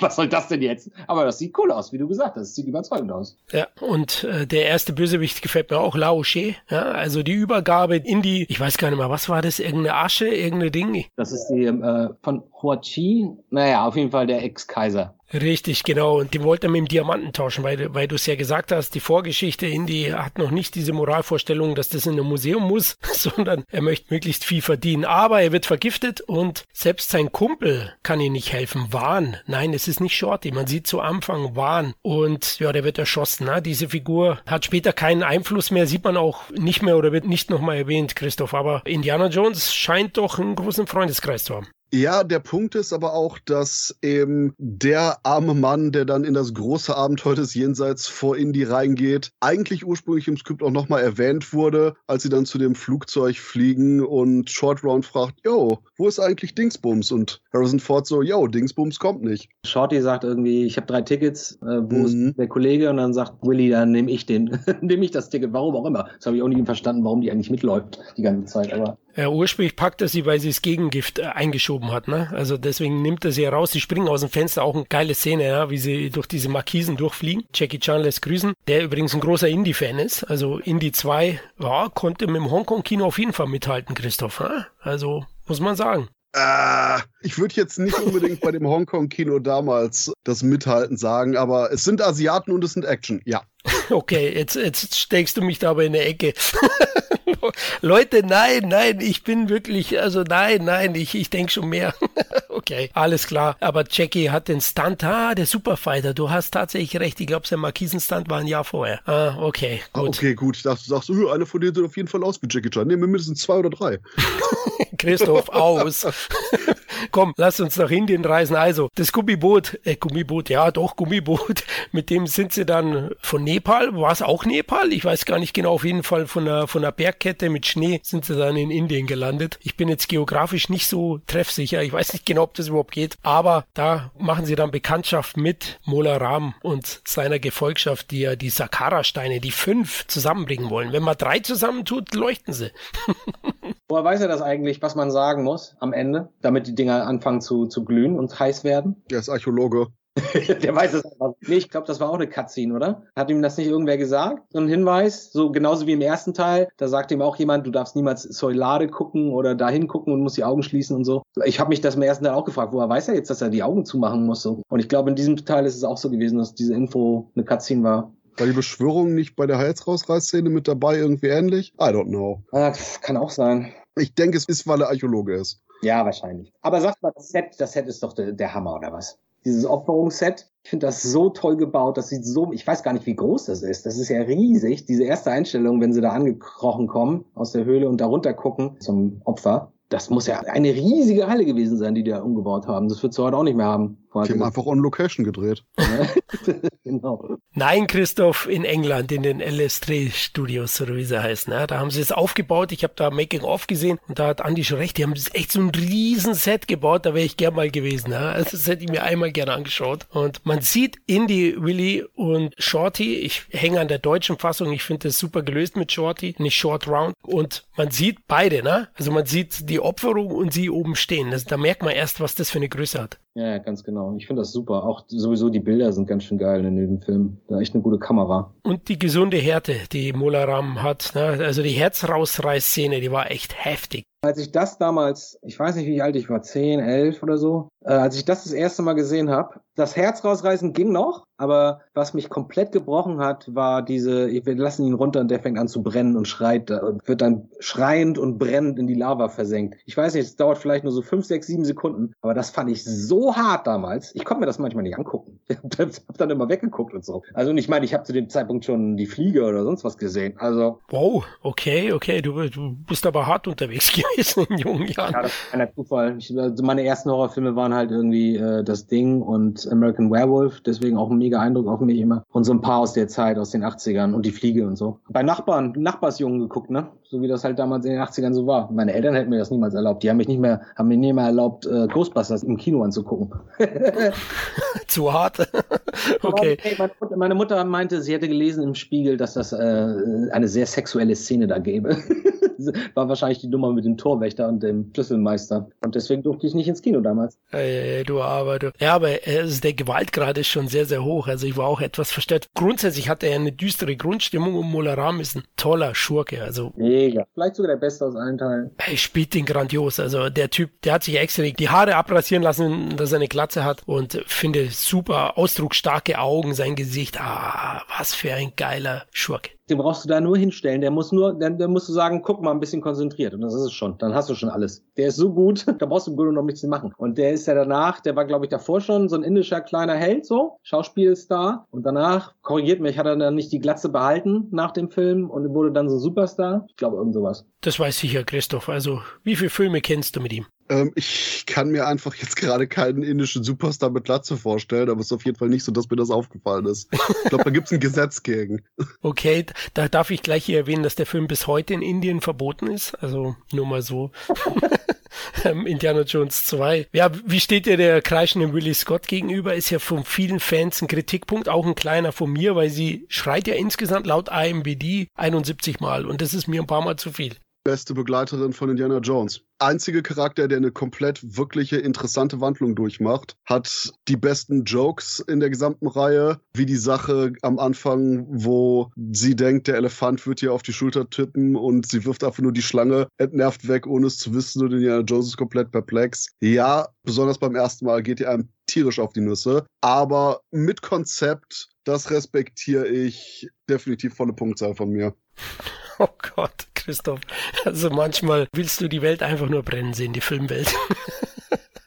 ich verstehe es nicht. Andi, wie siehst du sie? Also ich, äh, ich finde, es gibt Momente, also ich finde, die fand die immer schon total hübsch und total süß. Das hilft natürlich, wenn du schon mal so ein bisschen auf die stehst. Abgesehen davon fand ich die immer als Figur ziemlich interessant und auch ein bisschen witzig. Gerade die Szene, wo sie aufeinander warten und sie sagt, er kommt nicht. Nein, sie kommt nicht. ja. So, die Szene finde ich so toll und so schön und ich gucke das so gern, auch mit der Musik im Zusammenspiel. Ich bin eigentlich der Erste, den sowas nerven würde. Da ist eine Figur, die einfach nur nervig ist, weil sie laut ist und immer nur rumschreit, ja. Und ich weiß noch, ich glaube, ich kann mich noch erinnern, dass es mich auch zu Anfang genervt hat. Aber wenn du so einen Film halt so, so, so, so, so, so, so, so oft in deinem Leben siehst, über 40 Jahre, dann ist es scheinbar bei mir so gewesen, dass ich würde sagen, Anfang der 90er habe ich das nicht mehr so wahrgenommen. ich, ich, ich gucke den Film, denke, ach ja, jetzt schreit sie wieder. Aber es nervt mich nicht mehr. Vielleicht, weil das so für mich so eine Art Hintergrundrauschen, weil man das zu oft gehört hat, wie im Flugzeug. Da hörst du ja auch nicht mehr das Flugzeuggeräusch so nach einer halben Stunde. Ich glaube, so ein bisschen hat das wahrscheinlich damit zu tun. Und ich kann jeden vollkommen verstehen, der das nervig findet. Und ich bin mir auch ziemlich sicher, wenn die ein bisschen anders geschrieben wäre, ich meine, die soll so sein, das ist der komplette Gegenpart von Marion, ne? also nicht tough, sondern eher ängstlich und so. Das ist alles schön gut, aber ich weiß auch nicht, ob ich das so hundertprozentig unterschreiben würde, was, was Christoph eben gesagt hat, mit die einzige mit, äh, mit die einzige Figur, die einen richtigen Character Development durchmacht. Aber ich finde den Ansatz eigentlich ganz gut, dass sie natürlich mutig wird. Hätten sie vielleicht noch ein bisschen smarter ausführen müssen so, oder ein bisschen besser die Steigerung ein bisschen klarer machen müssen. So. Also mich nervt sie vor allem am meisten leider in der ganzen Tunnelsequenz da mit den Käfern und mit der, mit der Kammer mit den Spießen, mit der Spießdecke, weil sie da halt so wahnsinnig viel schreit. Aber ich wüsste auch nicht, wie man das anders machen soll. Ich habe mal überlegt, ob ich das mal umschneide und versuche, die ganzen Schrei zu eliminieren oder irgendwie in der Tonebene sie einfach nur oh sagen lasse oder irgendwie sowas. Aber ich glaube, das funktioniert nicht. Und Also, es fehlt dadurch auch die Eskalation. Ja, das stimmt, das stimmt. Aber die Eskalation ist halt leider auch das, was nervt, so. Zumindest die meisten Leute. Also ich finde, das ist ein logischer und witziger Ansatz. Ich mag die eigentlich auch, die Frau. Und ich habe gelernt, damit zu umzugehen. ich vermute mal, das ist die einzige Erklärung dafür. Und genau wie du sagst, von wegen alles intensiv und auch Eskalation und Co. Weiteres Beispiel ist eben Willie Scott einfach nur für die Tatsache, das Tempel des Todes der hochprozentigste, kondensierteste Indie-Erlebnisfilm ist. Geht einfach nichts drüber. Also wahrscheinlich war das dann auch der Punkt, weswegen man ab dem nächsten Teil das Ganze kontinuierlich weiter verwässert hat. Also die Erfahrung, die Lucas und Spielberg mit diesem Film machen konnten und mussten, wie wir ja mittlerweile alle wissen, war das ja ein bisschen vorbelastet, die Scheidung oder durch die zerbrochenen Ehen und so weiter. Der beiden, deswegen waren die eh nicht so gut drauf und haben das gar nicht gemerkt, wie düster das alles wurde. Aber leider, für mein Gefühl, verdanken wir deswegen, genau wie Christoph gerade gesagt hat, die Teile, die danach kommen, diese eher, eher locker flockige Natur der Filme. Dass es eher witzig ist und weniger gefährlich und dass äh, Bösewichte halt Bösewichte sind, aber nicht wirklich bedrohlich wirken und so. Ohne Temple of Doom wäre der dritte mit Sicherheit nicht so witzig geworden. Das heißt, Teil 2 ist der Schurke des Franchise. Okay, also, ich verstehe schon, ja. Ein, zwei Worte noch zu Willie Scott. Aus meiner Sicht, also, ich hatte es ja schon angedeutet, mich nervt sie schon sehr. Vor allem, du hast gesagt, die Käferszene, die in dieser Höhle, das war absolutes Highlight. Auch ist mir, das Highlight, ja, das Lowlight. Und mir hat auch die Pause da, die sie gemacht haben, die Ruhepause da an dem Fluss, auch nicht so gut gefallen. Indy und Shorty spielen ja Karten und sie äh, kämpft mit den Dschungeltieren. Im Hintergrund rum so, ah! Genau, aufgeschreckt. Ja, finde ich zweimal gut und ja, es ist natürlich in gewisser Weise ein Running Gag, aber mich hat's halt irgendwie genervt. Wortwörtlich. ja, genau, wortwörtlich. Und das ist schade, das ist schade, weil wenn man mal genau darauf achtet, was die da jedem Beat machen mit jedem Tier, die Einstellung, die sie wählen. Also zum Beispiel, was ich so unfassbar komisch finde, ist, wenn sie schon, ich weiß nicht, drei Tieren begegnet ist und schon total am Schreien ist und dann torkelt sie irgendwie nach links ins Bild und dann steht da so ein kleiner, ich weiß nicht, Pavian. Der steht da einfach nur, und guckt auch in die andere Richtung und sie schreit sofort los und er erschrickt sich auch vor ihr und zuckt so weg. Das ist so witzig, oder wie sie die Fledermaus hochhebt. Ihr, dieses Bild von ihrem Gesicht, wie sie über den Fledermausflügel guckt, das ist so komisch, aber sie schreit halt so nervig, dass einem das fast gar nicht auffällt. Weil diese, dieses Kartenspiel mit, mit Short Round fand ich auch total charmant damals, weil für Kinder ist das natürlich schön zu sehen, dass jemand gefühlt im gleichen Alter auf einmal der coole Freund von Indie ist und den sogar kritisieren und beleidigen darf. Ne? Das, sowas ist natürlich immer cool. Und Short Round war ja ohnehin cool für uns alle. Ja, für manche ist das auch ein Kritikpunkt, kann ich überhaupt nicht nachvollziehen. Also vielleicht bin ich Goonies geschädigt, aber die Figur liebe ich. Auch hier ganz klar, wenn du mich fragst, wenn jemand mir auf dem Papier schreibt, der nächste Indie, ne, du hast doch den ersten gesehen, der war super, ne? Ja, der war super. Ja, ist klar, jetzt kriegt er ein paar Sidekicks. Okay, super, was für Sidekicks? Ja, so einen fünfjährigen Jungen. Da würde ich sagen, bist du nicht ganz dicht, aber es funktioniert trotzdem in diesem Film. Als jemand, der den relativ als Kind gesehen hat, muss ich sagen, das Short Round ist das Einzige, mit dem ich echt arbeiten musste, das zu mögen. Weil Oh. der mir im Gegensatz zu Willie Scott massiv auf die Nüsse ging von Anfang an, weil ich einfach kein Kind in dem Film haben wollte. Ja, das meine ich. Genau das. Also ich kann ich vollkommen verstehen. Ich kann auch nur sagen, dass eben mich das nur nicht stört, aber ich bin mir darüber im Klaren, dass das eigentlich nicht optimal ist. Und dann noch eine Verbindung mit einer Willy. Was ist denn das für ein Team? Vorher hatte er Marion und die ist meistens sowieso gefangen, aber die ist tough und kann Leuten aufs Maul hauen. Und hier hast du einen kleinen Jungen, der nichts kann, in Anführungsstrichen. Naja, kann Karate natürlich, wie man nachher sieht. Und du hast Willy, die auch nichts kann. So, das heißt, er muss ständig auf irgendwelche Leute aufpassen, theoretisch, was mich als Produzent oder Geschichtenerzähler schon mal total nerven würde als, als Ansage. Hier, bau mal sowas, mach mal so eine Idee irgendwie mit den beiden zusammen. Aber für mich, dadurch, dass es halt ganz im Grunde genommen eine völlig übertriebene Achterbahnfahrt ist, von der ersten Minute an bis zum Ende, ist das etwas, was ich dem Film wie so vieles andere irgendwie nicht negativ anrechnen kann. Ich liebe den trotzdem. Und ich glaube, es hat wieder mit der Musik zu tun, weil ich finde, das ist der beste Soundtrack von allen Filmen, ehrlich gesagt. Ja, ich liebe auch die Jahrmarkt-Mentalität, die der Film ausstrahlt. Vor allem das Tempo. Das ist Leuten heute vielleicht nicht mehr so bewusst, aber damals hat der Film schon Maßstäbe gesetzt im Tempo. Also der geht so schnell vorbei, auch jetzt noch, haben wir ja heute geschaut und unglaublich. Also der hetzt dich von einem Spektakel zum nächsten. Ja, jeder Storybeat dauert gefühlt 90 Sekunden. Du hast keine Zeit, um durchzuatmen. Und das ist vielleicht der Trick. Und heute wird das übertrieben und deswegen funktioniert es heute nicht. Du wirst da so durchgeprügelt, dass du das gar nicht, du hast gar nicht die Zeit zu resümieren und das zu hinterfragen, was du gerade gesehen hast. Es sei denn, das Schlauchboot fällt aus dem Flugzeug. Da wird jeder Idiot sagen, was soll das denn? Aber ansonsten passieren einfach so schnell so viele Dinge, die so überwältigend unterhaltsam sind, dass du halt nicht denkst, naja, das ist schon ein bisschen albern, dass er da hinter dem Gong hinterher, hinterherläuft. so, du hast einfach Spaß damit. Es ist halt so ein übertriebener Spaß, dass das von außen das Produkt, wenn man das sich quasi als, als Paket anguckt, mit einer gewissen Unterschrift und Erklärung wird zu sagen, das ist auch, das kann nicht funktionieren, aber es funktioniert wunderbar. Ja, also vor allem im Finale dann, ja, die Lorefahrt oder auf der Brücke. Genial. Ich habe dann auch eben die Arte-Doku gesehen und da haben die einen Vergleich gemacht zum alten Zorro-Serial aus den 30ern und Den habe ich mir angeguckt danach. Hast du angeguckt? Ja, und der ist ja ziemlich ähnlich, ne? Klar nicht eins zu eins, aber, aber die haben Elemente davon definitiv verwendet. Also ich glaube, ich habe mir die nämlich auch angeguckt, glaube ich, diese Doku. Und ich finde das auch ganz toll. Und dass das so gut funktioniert hatte, ich meine, überleg mal, die hatten nur einen Versuch für die ganzen beweglichen Puppen, diese Roboterpuppen, die dann da runterfallen. Die haben das einmal durchgeschnitten, einmal runterfallen lassen. Wie toll das aussieht. Ganz egal, ob sie das mit elf Kameras parallel filmen. Die haben das perfekt eingefangen. Ich würde gerne mal wissen, wie das ausgesehen hätte, wenn sie, wenn sie das äh, nicht beim ersten Mal hingeschafft äh, hatten mit diesen Puppen und das nicht gut ausgesehen hätte. Aber ich liebe die ganze Sequenz. Ich liebe vor allem auch die Musik dabei. Und ich verzeih dem sogar, das ist mir sogar als sechs, sieben, acht, ich weiß nicht, wie alt ich war. Also als zehn, zwölfjähriger ist mir das schon aufgefallen, dass aus jeder Einstellung die Brücke und was unter der Brücke ist anders aussieht, weißt du? aus der einen Perspektive ist, ist die Brücke 50 Meter hoch und du hast am Rand irgendwie 20 Meter Geröll und in der Mitte ist ein bisschen Wasser. Und wenn du von oben runter guckst, von der Brücke, hast du halt eine steile, kerzengerade Schlucht, die irgendwie 500 Meter tief ist und direkt ins Wasser mündet und so. Das hat irgendwie nie so richtig gematcht, aber das war wieder, ich muss mich wiederholen, das ist egal, weil es einfach so viel Spaß macht. Diese kleinen Fehler oder diese ganz, diese typischen Spielberg-Seltsamkeiten, ne, dass er, dass Indy dann äh, unter die Walze da gerollt wird und du denkst, oh, jetzt wird er zerdrückt, jetzt ist ja vorbei, jetzt ist er im Grunde genommen schon drunter und dann gibt's einen Umschnitt, dann ist er wieder zwei Meter entfernt und es geht wieder von vorne los. Das macht halt Spielberg, aber der Film macht trotzdem so viel Spaß, dass du ihm das alles verzeihst, wenn du so streng drauf guckst. Sogar das Bankett, oder?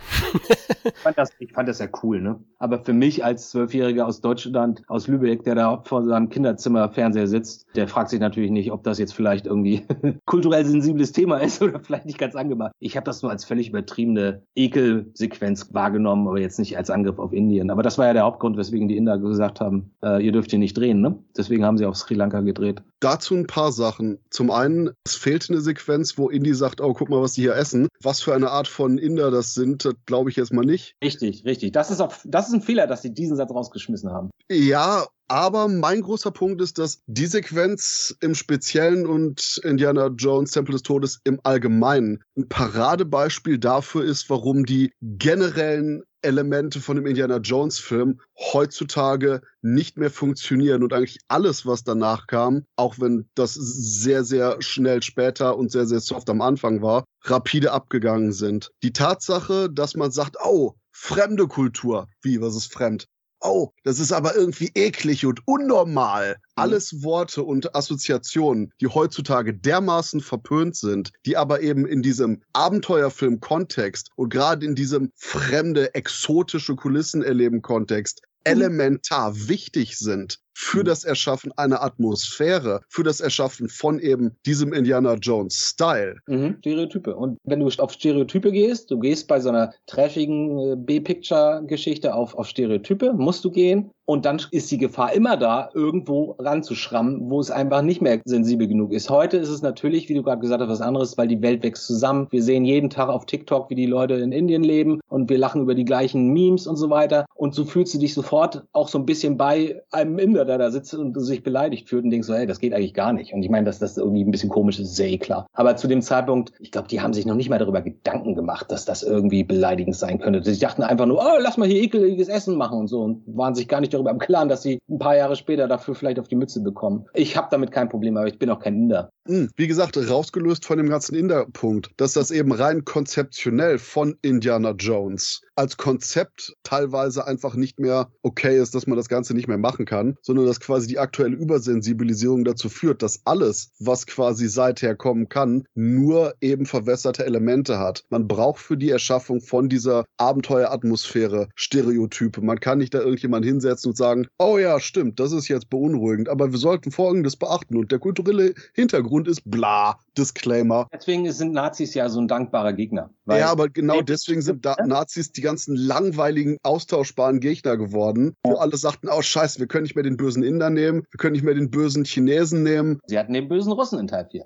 Ja, selbst da haben sie dann quasi versucht, das Ganze, weiß Gott, nicht mehr so böse wie die ganzen Nazis darzustellen. Und von daher, äh, es ist ab hier, ab Tempel des Todes, wird alles kontinuierlich softer und eben dadurch auch weniger unterhaltsam, wobei zugegeben Teil 3 so schnell kam, dass die Abnutzungserscheinungen da noch nicht ansatzweise so stark waren wie später. Ja. Ja, und warum Teil 3 kam? Klar, Teil 2 war ein Riesenerfolg, 28 Millionen Dollar Budget gehabt, also nochmal 10 Millionen draufgeklatscht. Zu Teil 1 180 Millionen Dollar in Amerika eingespielt und jetzt kommt's bis heute der mit Abstand erfolgreichste Indiana Jones Film in Deutschland mit knapp vier Millionen Zuschauer. Also in Deutschland haben sie Tempel des Todes anscheinend am meisten gemocht. Vielleicht lag es auch dran, dass eins eben gerade auf Video so abgegangen ist und Video generell einen Boom ausgelöst hat und die Leute das halt gesehen haben und dann den zweiten Teil sehen wollten. Ich vermute eher an dem lag's. Immerhin FSK 16, das vergessen auch viele, war Teil 2 ebenfalls, also im Kino. Und ähm, ja, bei den Oscars hat er auch nochmal einen bekommen für die besten visuellen Effekte und wurde nominiert für die beste Filmmusik. Ja, immerhin. Der ist immer noch ab 16, oder? Der ist eigentlich immer noch ab 16, aber ich habe ihn heute auf Paramount Plus gesehen und da steht FSK 12. Ich war ein bisschen verwirrt, aber er war uncut. Okay. Ja, ich weiß nicht, ob das wieder so ein Streaming-Thema ist, dass die andere Freigaben haben. Also ist ja alles so ein bisschen mysteriös oder nebulös. Also eigentlich wüsste ich jetzt nicht, dass er runtergestuft worden ist. Also ich kenne ihn nur FSK 16, ja. In der Welt mit der Interview ab 12, ja, packt den auch mal ab 12. ja, genau. Oder Tanz der Teufel 1 ab 16, ja, genau. Ist alles nicht mehr so schlimm. Ja, Teil 3 hat dann doch fünf Jahre gedauert. Er kam schnell, Christoph, aber fünf Jahre sind in meinem Alter schon sehr viel, ja. Bei dir noch nicht, du junger Hund. Und äh, 48 Millionen US-Dollar Budget, ja, Halleluja, nochmal 20 draufgelegt. Eieiei. Aber man merkt ja so in Richtung der 90er, wie die Budgets dann explodiert sind. Hat sicherlich auch mit, mit der ganzen CGI-Sache dann später zu tun, die war auch schon sehr teuer. Und diesmal wollte man einen anderen Ton treffen. Andi, du hast es ja schon erwähnt, ja? also Teil 3 unterscheidet sich vom Ton her stark vom Tempel des Todes. Ja, und er unterscheidet sich vom Ton her auch äh, von Raiders, finde ich. Man spürt, und das ist ja auch nachvollziehbar, man spürt ganz klar, dass sie eine richtig schöne Farewell-Geschichte erzählen wollen. Ne? Dass man am Ende nicht nur wegen des Sonnenuntergangs aus dem Film geht und denkt, ach, das war ein schönes Ende für die Trilogie, jetzt sind wir fertig, sondern dass der ganze Film auch eher ein bisschen positiver ist. Und das merkst du, aber leider geht das für mein Gefühl ein bisschen zu sehr zugunsten der, der Ernsthaftigkeit oder der Glaubwürdigkeit und darüber auch ein bisschen der Gefahr. Ich habe ja vorhin schon gesagt, diese ganze Panzersequenz da am Ende, die ist ja mega. Aber ich finde es immer schade, wenn wir dann in den Panzer gehen und bei, bei Dr. Henry Jones sind und da wieder irgendwas Witziges passiert, dass er wieder um drei Banden dann irgendjemanden erschießt. Irgendein Panzerpilot, der eine lustige Brille aufhat, äh, kriegt irgendwie eine Keule auf den Kopf und kippt nach vorne und so. Das sind alles so Momente, wo ich denke so, äh, warum muss das alles so witzig sein? Das ist gerade total ernsthaft. Wir versuchen gerade den Vater zu retten. Aber es hat trotzdem immer einen sehr leichten, spaßigen Ton. Das finde ich ein bisschen schade. Ja, ist bei mir anders. Also mir gefällt er. Für mich ist eins und zwei auch besser. Ich mag die auch lieber, aber ich finde es eigentlich ganz gut, dass dem Franchise etwas Humor spendiert wird. Und zudem gefällt mir die Vorgeschichte. Wir hatten schon erwähnt. Ich glaube, ich bin jetzt hier allein. Ich weiß nicht, aber River Phoenix fand, ich fand die Vorgeschichte ganz cool. Sie ist relativ kurz. Wir sehen da eine Zugsequenz. Ja. Wir lernen Indy etwas näher kennen oder besser gesagt, wir lernen kennen, warum er die Narbe da am Kinn hat und warum er Schlangen nicht mag. Und der Typ, der ihn gefangen hat, hat ihm später anscheinend die Klamotten gegeben. also ja, aber mir gefällt es. Also ich finde es, ich war noch selber sehr jung und habe mich da ein bisschen gesehen, so als Jugendlicher und deswegen mag ich das. Und das große Herzstück des Films ist sowieso das grandiose Zusammenspiel zwischen Harrison Ford und John Connery als Vater-Sohn gespannt. Finde ich pures Gold und ist über jeden Zweifel erhaben. Punkt. Ja, natürlich, natürlich. Ich habe auch nicht so ein Riesenproblem mit dem Anfang. Ich fand das auch damals total super. Man darf nicht vergessen, heute sind wir geschult und heute ist das etwas, was viele Filme machen oder in den letzten 30 Jahren häufig gemacht haben. Und deswegen siehst du drauf und denkst, ach so, das ist wieder sowas. Aber damals wurde das noch nicht so oft gemacht. Und ich weiß, dass es mir schon aufgefallen ist, dass es ein bisschen mit der Brechstange ist, dass jetzt irgendwie so die wichtigen Indie-Tropes da abgefrühstückt werden müssen oder die, die Gründe dafür geliefert werden sollen, wie er jetzt was bekommt und so. Aber ich hatte schon meinen Spaß damit und ich war nicht so River Phoenix-Fan zu dem Zeitpunkt, aber ich fand, er hat das ganz gut gemacht. Im Original klingt das auch nochmal ein bisschen anders. So, da hast du, habe ich das Gefühl, dass er auch ein bisschen versucht, wie äh, Harrison Ford zu sprechen. Das ist im Deutschen natürlich nicht so, womit wir wieder beim Thema Synchronisation wären. Ich muss auch sagen, ich finde das einen lustigen, spaßigen Anfang so. Aber er setzt auch gleichzeitig den Ton in diesem lustigen ganzen Setting. Ich meine, das ist verdammt nochmal ein, ein Zirkuszug, ja? Ja. also setzt schon den Ton, auch hier mit äh, Nashorn sticht durch die Decke und äh, trifft ihn fast zwischen die Beine, Gegner all diese Gags. Das ist halt witzig. Ne? Das ist es ist nicht ein Anfang wie, wie Raiders, wo Leute um, umkommen und das alles sehr unheimlich und actionreich und spannend ist. Das ist eher, ich erlebe mein erstes Abenteuer als Kind und das ist irgendwie ganz aufregend. Also ich finde das trotzdem irgendwie ganz schön. Und klar, du hast recht, den Ton, den die beiden Darsteller gefunden haben, also Sean Connery und, und Harrison Ford, das ist schon ziemlich einmalig. Ne? Also ich glaube auch, das wäre bei weitem nicht so charmant und unterhaltsam, wenn das zum Beispiel auch eher ernst wäre und wenn, wenn sie da im Zeppelin zum Beispiel zusammensitzen und Indy will das erste Mal jetzt mal ein richtiges Gespräch mit Fuddy führen, ne?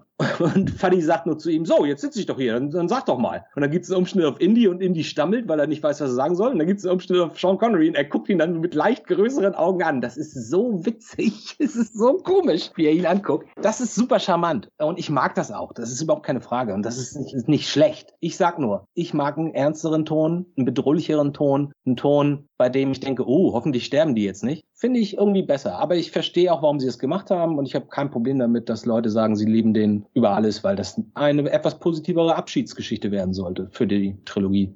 Jetzt mal eben abarbeiten. Prologsequenz habe ich hier gar kein Problem mit, weil es glücklicherweise eben so kurz ist. Ja, es ist absurd, dass quasi Indiana Jones innerhalb von mehr oder weniger 20 Minuten alle Traits seines späteren Charakters bekommen hat und nicht 20 Minuten Film, sondern mehr oder weniger 20 Minuten Realzeit. Mhm. Und ja, der Film ist extrem lustig. Aber das ist extrem gelungen, weil der ganze Humor sitzt. Es ist absolut verständlich, wenn einem das zu oft sitzt, zu viel genereller Joke-Faktor ist. Bei mir persönlich gleicht sich das immer noch positiv aus, weil es nach wie vor fucking Mörderporn ist. Indiana Jones konsequent irgendwelche Leute umbringt. Das auf teilweise spektakuläre Art und Weise wie vier Nazis mit einer Kugel. Die gesamte Panzersequenz, so extrem lustig sie auch ist. Du eben Leuten hast, die, äh, wie du schon gesagt hast, über Eck in den Kopf geschossen werden. Du hast etliche andere Sachen, wo du denkst, okay, wir sind lustig, aber hier gehen Leute immer noch übelst drauf. Was bei mir durchaus einen guten Kontrast bietet und ist entschärft, dass der Film so jokey ist. Plus eben die Tatsache, dass die Jokes einfach großartig großartig sind.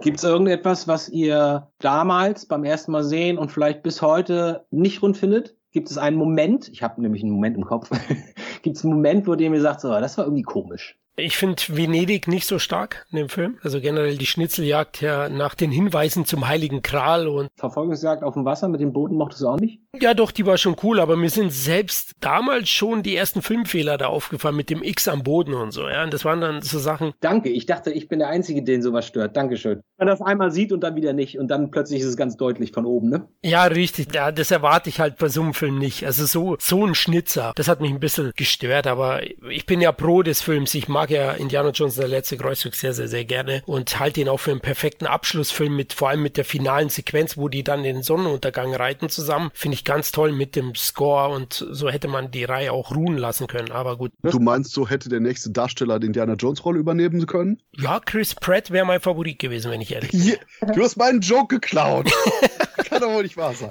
Sorry. Ich würde aber ganz kurz ein, eine Sache noch sagen wollen dazu. Was ich damals im Kino komisch fand und bis heute irgendwie nicht rund ist die Sache, dass er auf dem Panzer steht, Indy, und der Panzer fährt über die Klippe und fällt runter. Und alle denken erst, und ich denke, und ich sag, weiß noch, im Kino saß, denkst so, ja, jetzt bin ich mal gespannt, wie soll das denn gehen? Wie soll er das denn überleben? Und dann Umschnitt und dann krabbelt er da rechts über die Klippe wieder hoch. Also, wir sehen die, den Panzer die ganze Zeit, ne? Er fällt da runter, dann fällt er irgendwie diese 100 Meter und kommt unten auf und du siehst das ohne Schnitt. Das ist schon sehr schwach und sehr, sehr faul umgesetzt, muss ich sagen. Nein, falsch. Na, jetzt bin ich gespannt. Wenn irgendwas in dem kompletten Franchise eine perfekte Hommage an die Serials ist, dann das hier. Gerade bei den Cliffhangern, oftmals dann eben irgendwas ist, wo du denkst, oh, wie kommt er da raus? Nur um quasi dann bei der nächsten Folge zu zeigen, oh, es war ja irgendwie anders, wo diese leichten Tricks kommt, wo eine Einstellung irgendwie das gleiche zeigt, aber ein Tick anders ist und eben natürlich der Zuschauer mehr oder weniger verarscht wird. Aber dadurch, dass man quasi bis jetzt bei der Reihe konsequent auf dem Suspension of Disbelief Trip war und sich auf den Indiana Jones Ride eingelassen hat, ist das so einer der Höhepunkte, wo der Film einfach nur verlangt, dass man hier sich schön angeschnallt hat und einfach nur den Ritt genießt, weil das eins zu eins genau das gleiche war wie bei den Serials.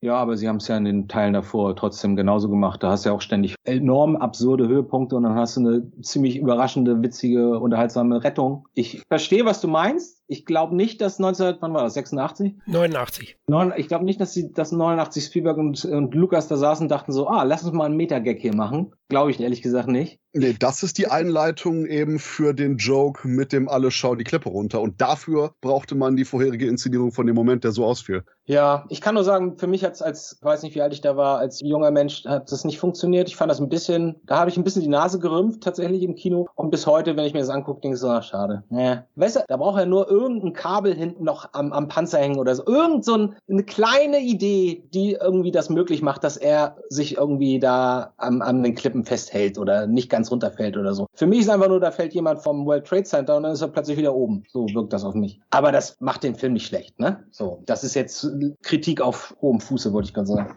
Da gibt ja einige Highlights, also eben alles mit, mit Ford und Connery. Ich liebe es auch, wenn sie im Doppeldecker fliegen und Connery das eigene Heck wegschießt.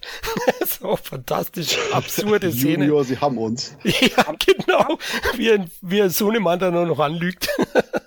Dafür stehe ich zum Beispiel nicht. Und das ist mir auch damals schon aufgefallen. Du hast gerade selber erwähnt, wie, wie, wie viel teurer dieser Film war, ne? Ja. Warum sehen da die Bluescreens so schlecht aus? Diese ganze Sequenz mit dem Flugzeug, wenn man Indy und, und Vater im Flugzeug sitzen sieht und wir sind so zwei Meter entfernt, das sieht alles nicht gut aus. Sogar der Key ist nicht sauber. Auch der Zeppelin, auch der Zeppelin ist mir auch aufgefallen. Oh, der Zeppelin geht noch, aber ich finde da diese Close-Ups, auch gerade bei den Haaren und so, da denkst du echt so, hatten die keine Zeit? Wieso sieht das so schlecht aus? Das sieht in ganz, ganz, ganz wenig Produktion von George Lucas und Spielberg sieht ein Effekt so schlecht aus. Das wundert mich bis heute, ehrlich gesagt. Weil das ist ja Standard. Da muss ja nicht viel machen. Ja, mir ist es auch aufgefallen, jetzt natürlich klar, hier bei meinem 400 Zoll Fernseher, ne, 50 Zoll Fernseher, da, da siehst du das dann im 4K schon eher, klar. Vorher auf einer VHS 4 zu 3 ist mir das nicht so aufgefallen, da hast du schon recht, das, das sind so kleine Schwachpunkte, aber die stören mich irgendwie insgesamt nicht. Ich fand das nur interessant und seltsam. Ja klar, wie der Fehler mit dem X, also klar, der hat so, so kleine Schwächen. Was ich noch toll fand, ist die Burgsequenz, ja, mit dieser Drehwand.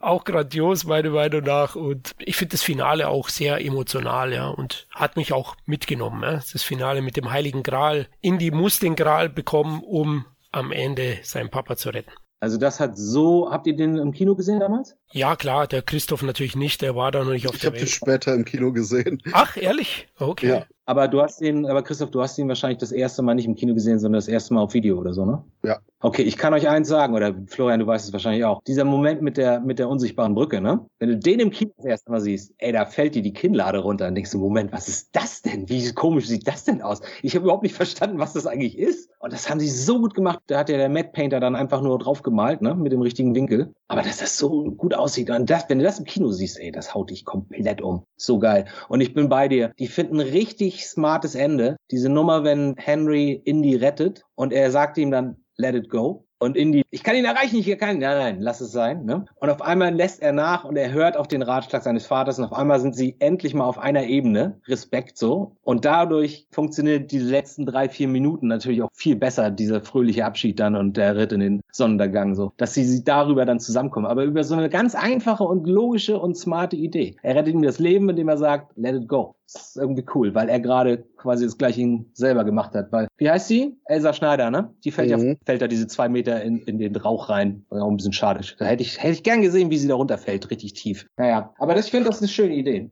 Ja, aber weil wir gerade bei Elsa Schneider sind, so, ja, ein Schwachpunkt würde ich es nicht sagen, aber der Oberschurke ist halt nicht so ikonisch, ne, wie in dem Vorgänger. Das muss man auch sagen. Wer ist denn der Oberbösewicht? Das ist doch der Amerikaner eigentlich, oder? Oder ist es der General, der deutsche General? Ja, der, der wo dann den Kelch auswählt, oder? Ja, meinst Walter Donovan. Ja, eigentlich mit Amerikaner, aber der, Ach so. wir haben wir haben nicht so einen Bad Guy mit seinem Henchman, also wir haben nicht einen typischen Bösewicht mit seinem mit seinem Handlanger, mit seinem zwei Meter Typen. Da kommen wir zu dem Thema, kommen wir in 15 Minuten, glaube ich, auch nochmal. Wir haben halt nicht so einen Bösewicht, gegen den Indy dann am Ende kämpft. Das ist auch ein bisschen schade. Aber andererseits, vielleicht hätten wir auch gesagt, äh, jetzt muss er wieder gegen den Handlanger kämpfen und wir wissen doch eh, was gleich kommt und so. Da fällt mir ein, bei dem äh, Super Nintendo Game hattest du einen Faustkampf gegen den Panzergeneral auf dem Panzer. Sauber. Sehr geil. Christoph, wie fandst du das Ende? Absolut rund. Ich habe hier immer noch gehofft, hier Elsa Schneider fällt nur die zwei Meter da rein, damit sie dann in Teil 4 so aus dem Zelt kommen kann. Indy, das ist dein Sohn. Oh, das hätte ich gut, das hätte ich gut gefunden. Das hätte ich lustig gefunden. Nee, Indy, das ist dein Bruder. jetzt, wird's kompliziert. Wer kommt da noch alles? Kommt Willy auch noch mal um die Ecke? Also ich sag mal, solange wir keine Jones mehr im irgendwie verwendbaren Alter haben, sollte das genügen. Okay, ja, auf jeden Fall wäre es das perfekte Ende gewesen aus, aus der Sicht von uns. Und trotzdem ging es natürlich weiter, weil Teil 3 auch ein großer Erfolg war. Der hat in Amerika 197 Millionen US-Dollar eingespielt, in Deutschland 3,6 Millionen Zuschauer, also auch sehr erfolgreich, nicht ganz so erfolgreich wie 2, aber in Deutschland hat man ja ab 3 Millionen Besucher einen Blockbuster-Status und den hat er erreicht. Ja, als nächstes gab es erstmal eine TV-Serie. Habt ihr die auch gesehen? Die Abenteuer des jungen Indiana Jones von 92 bis 93, zwei Staffeln mit insgesamt 28 Folgen. Ich glaube, die lief auf Sat 1, wenn ich mich nicht irre. Also ich habe die natürlich rauf und runter geguckt damals. Es war zwar nicht so nicht so hochwertig qualitativ wie wie ich es mir erhofft hatte, aber ich fand äh, zumindest der junge Herr, der Indy so mit 18 spielt, der hat das richtig gut gemacht. Das hat mich damals richtig überzeugt. Ich fand auch die Geschichten teilweise echt spannend, auch wenn du das so konzentriert von Woche zu Woche siehst und merkst, hä, jetzt begegnet er jede Woche irgendeiner international bekannten Persönlichkeit oder historischen Figur und erlebt dann mit der eine Abenteuer. Das ist ein bisschen zu durchschaubar, aber es war trotzdem ganz ganz lustig. Ich mochte nur nicht das, wo er als kleiner Junge, die Episoden, wo er Junge ist, mit 5, 6, das fand ich nicht so spannend. Aber ich muss auch sagen, dass ich bisher auch nicht mehr Interesse hatte, mir die Serie anzugucken. Nochmal. Obwohl das jetzt zum Beispiel auf Disney Plus ist. Interessant ist nur an der Serie, dass sie das damals so promotet haben, zumindest in gewissen Making-ofs, dass das ein Testlauf für die Star Wars Re-Releases war, weil sie da angefangen hatten, das erste Mal digitales Compositing auszuprobieren. Deswegen sind da so viele interessante Effekte auch drin. Ich glaube sogar mit Photoshop haben sie es damals noch gemacht oder mit einer Weiterentwicklung davon. Also das war so die erste, die erste richtig digitale Re Revolution bei, bei ILM zu dem Zeitpunkt.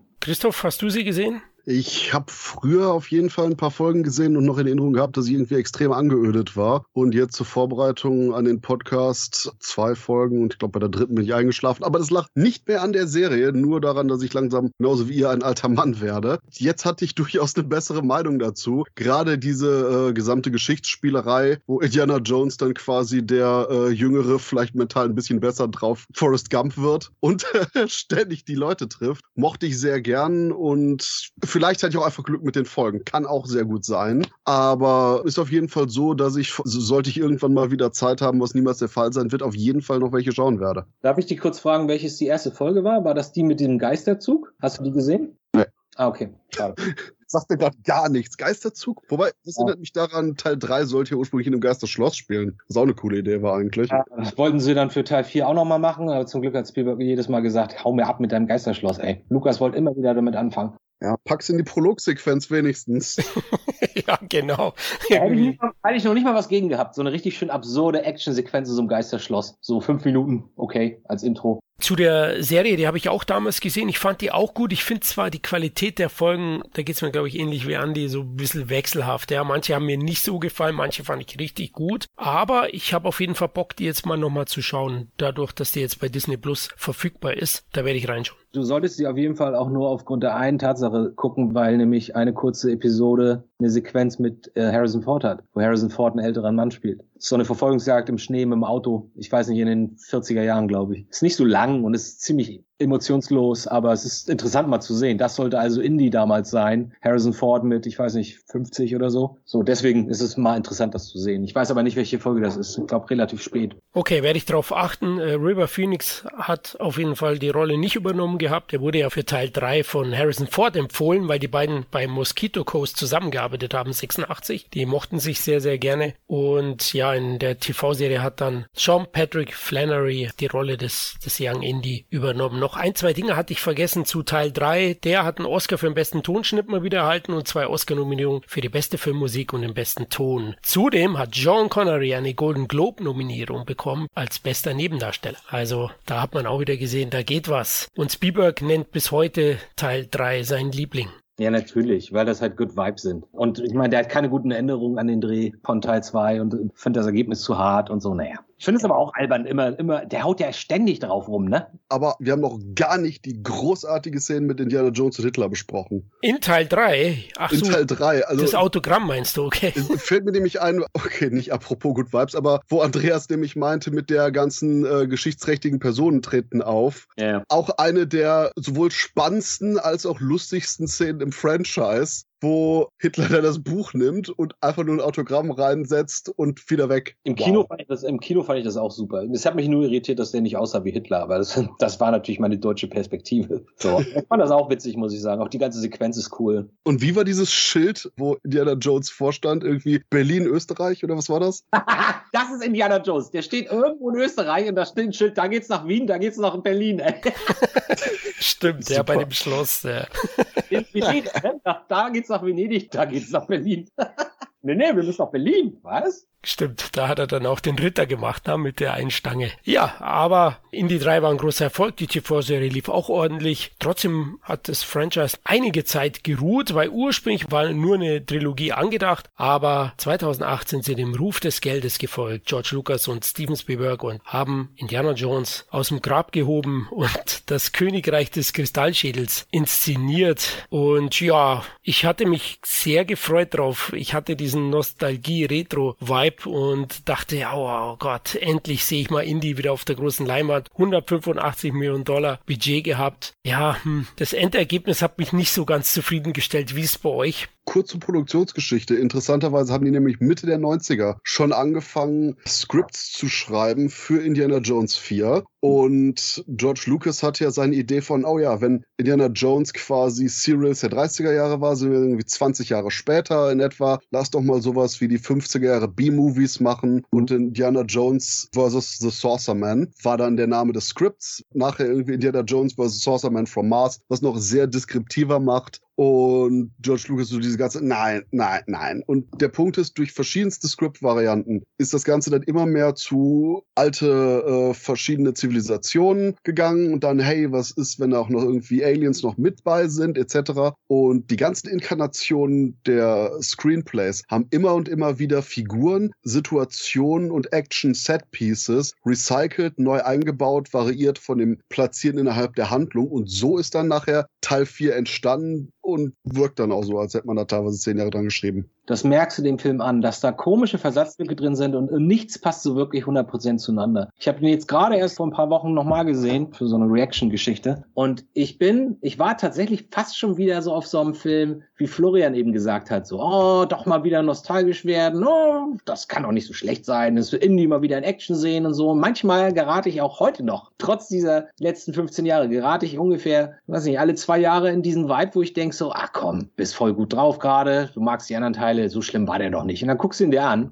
Und ich meine, die ersten 15 Minuten sind schon nicht so richtig sauber, aber da gibt's gut, gute Sequenzen und gute Momente drin. Und diese ganze Schlägerei-Szene da in, der, in dem Diner und so, das ist alles cool mit der Verfolgung. Und dann denkst du noch, ah, das kann doch noch was werden. Aber ab dann, sobald sie da in Peru sind und anfangen in diese Gruben zu gehen, dann kommen diese komischen Leute angesprungen da aus dem Nichts. Da dachte ich schon, oh, was ist das denn? Soll das cool sein? Und ab da hast du eigentlich keine Highlights mehr. Also ich, es gibt für mich in diesem Film ab der ersten großen Actionsequenz da in Diner mit der Verfolgungsjagd, danach gibt's eigentlich fast nichts mehr, was irgendwie gut ist. Also für mich ist das ein richtig schwacher Film leider. Da bin ich also zumindest bei der ersten Hälfte definitiv bei dir. Also ich finde, die erste Hälfte ist noch gelungen. Ja, die hat mir auch Spaß gemacht. Er hat schon leichte Schwächen, aber insgesamt hat mir das 50er-Jahre-Setting gefallen. Mir hat sogar die Chemie zwischen Harrison Ford und Shia LaBeouf, ich darf es ja gar nicht sagen, gefallen, einigermaßen. Also Die war klasse. ja, genau. Und das Vater-Sohn-Gespann, also das hat für mich gepasst. Auch diese Zurück in die Zukunft-Vibes vom 55, denn sie wissen nicht, was sie tun. Der Wilde, ja, man sieht ja direkt, Shia LaBeouf LeBeouf spielt genau Marion Brando-Figur, hat er ja auch zugegeben, dass er zur Vorbereitung des Films, weil er in den 50ern spielt, der Wilde gesehen hat von Brando und auch denn sie wissen nicht, was sie tun. Und diesen Vibe hat der Film auch, die Verfolgungsjagd. Herrlich noch handgemacht mit dem Motorrad. Das hat mir alles noch gefallen, aber mir geht's genau wie im Andi. Ab Peru, wo die rumfliegen da, diese Eingeborenen da in diesem, in diesem Grab. Ich weiß nicht wer das sein soll und was die da machen. Ich verstehe das nicht. Ja, ich auch nicht. Und, und dann, boah, der Look dann, der ist so digital versaut, sage ich immer. Dann schaue ich nach. Angeblich hat ja Spielberg gar nicht auf digital gedreht, so wie die Episode 1 bis 3 gedreht worden sind. Aber irgendwie hat der Film diesen Look. Ich kann es nicht erklären. Ja, ja. Der hat einen extremen Look. Vom Anfang an, sobald sie in der Area 51 stehen oder davor vor der Halle stehen und Indy kommt äh, ins Bild und dann redet er mit Spalko oder wie sie heißt, das hat einen speziellen Look. Das ist definitiv überhaupt nicht mehr so wie, wie in den 80ern. Es hat einen sehr artifiziellen Look. Es ist sehr hell. Es ist sehr komisch beleuchtet. Ist so ein Glow-Effekt drauf. Und ich denke mir, okay, er wollte was Neues probieren, aber es, für mich äh, ist das irgendwie nicht Indie. Für mich ist das zu künstlich. Und wenn man dann sagt im Vorfeld, nee, wir machen nicht CGI und so, und dann hast du das Gefühl, 70 Prozent im Film ist CGI, fühlt man sich schon ein bisschen verarscht. Andererseits, der Film fängt an mit diesem Erdmännchen da, digitalen Erdmännchen, dann weißt du sofort, okay, danke für die Lüge, das ist offensichtlich CGI hier gerade alles. Also damit haben sich keinen Gefallen getan, vor allem, weil dieser in Anführungsstrichen etwas billigere Look, dieses Rock'n'Rollige, einfach mal losdrehen mit einer Kamera in der Hand, das hast du halt nicht mehr im Teil 4. Dadurch wirkt das noch künstlicher, über den Look hinaus noch. Und dazu, was mir wirklich aufgefallen ist jetzt bei der x-ten Wiedersichtung, ja, ich habe mir das angetan, für euch, liebe Hörer und Hörerinnen, die Actionsequenzen sind nicht mehr so einfallsreich, so mitreißend inszeniert, sorry, aber jetzt speziell Dschungel zum Beispiel, ja, die Verfolgungsjagd, das ist ja Rotze gegen die alten Filme, sorry, aber also, da konnte ich überhaupt nicht mitfiebern. Dann generell das Alien-Überthema, ja, ich weiß, Gummiboot und hin und her, es war immer schon wild und verrückt, aber ah, hat mich auch nicht so abgeholt, ja, generell mit dem fliegenden UFO am Ende. Ach so, okay. Ich dachte, du meinst, dass sie da mit diesem, mit diesem Schwimmmobil dann in den Baum plumpsen und der Baum biegt sich dann runter und das fand ich auch ein bisschen zu viel. Aber wir haben gerade über das Bauchboot gesprochen, also naja. Genau, da komme ich zu die Action sehen. Also das hat mich gestört, aber wie siehst du es, Christoph? Ich denke, der Film ist ein Rewrite von einer guten Story entfernt und eine komplette andere Regieübernahme von einem gut inszenierten Film. Das Problem ist einfach, dass Spielberg in seiner absoluten Bloomphase war. Alles leuchtet, alles ist backlit as fuck was gerade im Dschungel einfach nur furchtbar aussieht. Und das, wie es schon sagt, sorgt eben für einen sehr, sehr artifiziellen Look, der sich so extrem heftig absetzt von dem, was vorher da Ja, war, genau. Dass man regelrecht abgeschreckt ist. Zum Beispiel die Sache mit Indiana Jones und Matt. Shia LaBeouf und Indiana Jones spielen das fantastisch. Der Punkt ist allerdings, das ist sein Sohn, sagt das in der ersten Szene, gibt vielleicht Indiana Jones so einen kleinen Brief, den Matt ihm gibt, den Matt aber nicht gelesen hat, wo Indiana Jones sieht, hi, ich bin's Marion, rette mich, das ist dein Sohn. PS, liebe Grüße. Damit quasi die Interaktion mehr Wert erhält und gerade das Ganze als irgendeine Überraschung heraufzuziehen, entwertet auch die eigentliche Interaktion. Hab den Sohn von Indiana Jones und mach was draus. Nutzt das gesamte Potenzial. Aber dieser Ansatz, dass man eben wahrscheinlich durch die jahrelange Entwicklung von immer neuen Varianten einzelne Skriptsegmente und Storysegmente hat, die aber nie wirklich zu ihrem vollen Potenzial aufblühen, ist ein riesiges Problem des Films. Ansonsten würde ich sagen, es ist der viertbeste Indiana Jones Film. Nein, Das merkt man auch ganz stark an, an Mac. Ich verstehe gar nicht, was der in diesem Film zu suchen hat. Der ist nur da, dass er ständig die, die Seite wechselt. Ich werde mir überhaupt nicht warm mit dem. Dann kriegt er am Ende so, einen- so einen heroischen Tod irgendwie groß ausgemalt und du denkst so, ja, ist mir scheißegal, ob der jetzt stirbt oder nicht. Also, Vor allen Dingen ein heroischer Tod, wo irgendwie zwei Meter, alle stehen so total fuck it daneben. So, ist so, ja, mein Gott. Also der hatte wahrscheinlich eine ganz eigene Geschichte. Der hatte wahrscheinlich eine größere, einen größeren Part innerhalb der Geschichte. Und am Ende haben sie den behalten, weil sie hatten äh, fucking Ray Winston ohnehin schon gebucht, ne? Und dann wurde die Rolle immer kleiner. Und dann haben sie halt mit Ray Winston eine Rolle gedreht, die eigentlich nicht Ray Winston hätte drehen müssen. Also es ist ein bisschen schade, leider auch. Wie, se wie seht ihr Kate Blanchett als, als Russenchefin oder ja, Stalins äh, übernatürlichen Expertin? Pass auf, pass auf. Ich habe die ersten Bilder von der gesehen. Ich dachte nur so, Alter, das ist das Allergeilste. Die war so cool und dieses Outfit und, und mit dem Säbel und dann mit diesem Bobschnitt und dieser blaue komische sexy Anzug und ich finde Madame ja sowieso irgendwie am allerbesten. Und dann geht der Film los und ich denke so, was, was ist die denn jetzt eigentlich? Was kann die denn eigentlich? Ich verstehe diese Figur überhaupt nicht. Dann will sie irgendwie Gedanken lesen am Anfang und dann funktioniert das nicht. Und dann geht die Szene weiter und das soll jetzt irgendwie bedrohlich sein. Ich meine, wenn du einen Bösewicht, einen Ober-Bad Guy definieren musst, dann musst du das am, am Anfang machen. Und sie machen das nicht. Ich verstehe nicht, was die kann, wie bedrohlich die ist. Ich war wirklich enttäuscht, weil ich dachte, guck dir allein mit diesem Style und mit fucking Kate Blanchett in der Rolle, da kannst du gar nichts falsch machen als Bad Guy. Das ist perfekt. Aber sie machen überhaupt nichts draus. Erklärt mir mal bitte, was die will und was die kann. Könnt ihr mir das mal erklären? Ja, dieses pseudo-ambivalente, vielleicht habe ich Superkräfte, vielleicht auch nicht. Und ich will hier den Kristallschädel, weil vielleicht können wir da irgendeine Superwaffe für die Kommunisten machen und fertig. Und das Problem ist einfach nur, dass der Film sowas von überhaupt kein Rückgrat, keine Eier und wahrscheinlich noch drei Organe zusätzlich zu wenig hat, um aus der irgendeine Art von bedrohlichem Bad Guy zu machen. Und anstatt da irgendwie drauf zu setzen, auf hier die, die kommunistische Gleichschaltung, sonst was, irgendwas dazu dämonisieren, bemühen die sich ja regelrecht, das Ganze blass und harmlos zu halten. Und ja, keine Ahnung. Könnte sein, könnte sein, dass sie das aus, aus Rücksicht äh, so gemacht haben, weil sie genau wissen, Russland ist trotzdem auch ein Riesenmarkt immer noch. Mit den Deutschen können wir es machen, das wissen wir. Die haben sich auch in den 80ern schon nicht beschwert. Aber die Russen, äh, weiß nicht. Vielleicht hast du recht, vielleicht ist es deswegen so harmlos. Ja, der Russen-Gorilla war noch okay, wenigstens für ein, zwei Schläger sehen, oder? Ihre rechte Hand. Entschuldigung, aber ja, ich, ja, okay, das ist vielleicht Geschmackssache, aber überleg mal, wie das aussieht, dieses letzte Bild, wenn der von den Ameisen da in dieses Loch gezogen wird. Ja, das war Rotz. das letzte, was du siehst, ist dieser Blick. Und dieser Blick ist ja, das ist schon ein bisschen peinlich so. Das sieht witzig albern aus. Das sieht doch nicht gefährlich aus. Das ist kein cooles Ende für den. Aber andererseits, was konnte der? Na naja, gut, der konnte ein bisschen hauen, ne? Ach, der haut am Anfang Indy auf die Nuss, ne? Ganz am Anfang. Richtig, ja, genau. Der hängt ja auch mit ihm dann an diesem, an diesem Fahrzeug da, mit diesem Raketenantrieb da, wo er, wo er abhaut. Das war auch eine geile Sequenz, fand ich. Ja, die Kühlschranksequenz, sollen wir die erwähnen? Ja, ist okay. war cool und auch absolut distinktiv 50er Jahre, hat dazu gepasst. Und ich denke, die Idee hier ist auch nicht das Problem, besonders der Anfang, wo in die, in die Modellstadt kommt, ist fantastisch. Ich denke, auch hier bricht leider wieder Spielbergs Inszenierung dem Ganzen das Genick. Eieiei, du bist aber, also, den werden wir nie in, als Podcast begrüßen dürfen, den Steven, ne?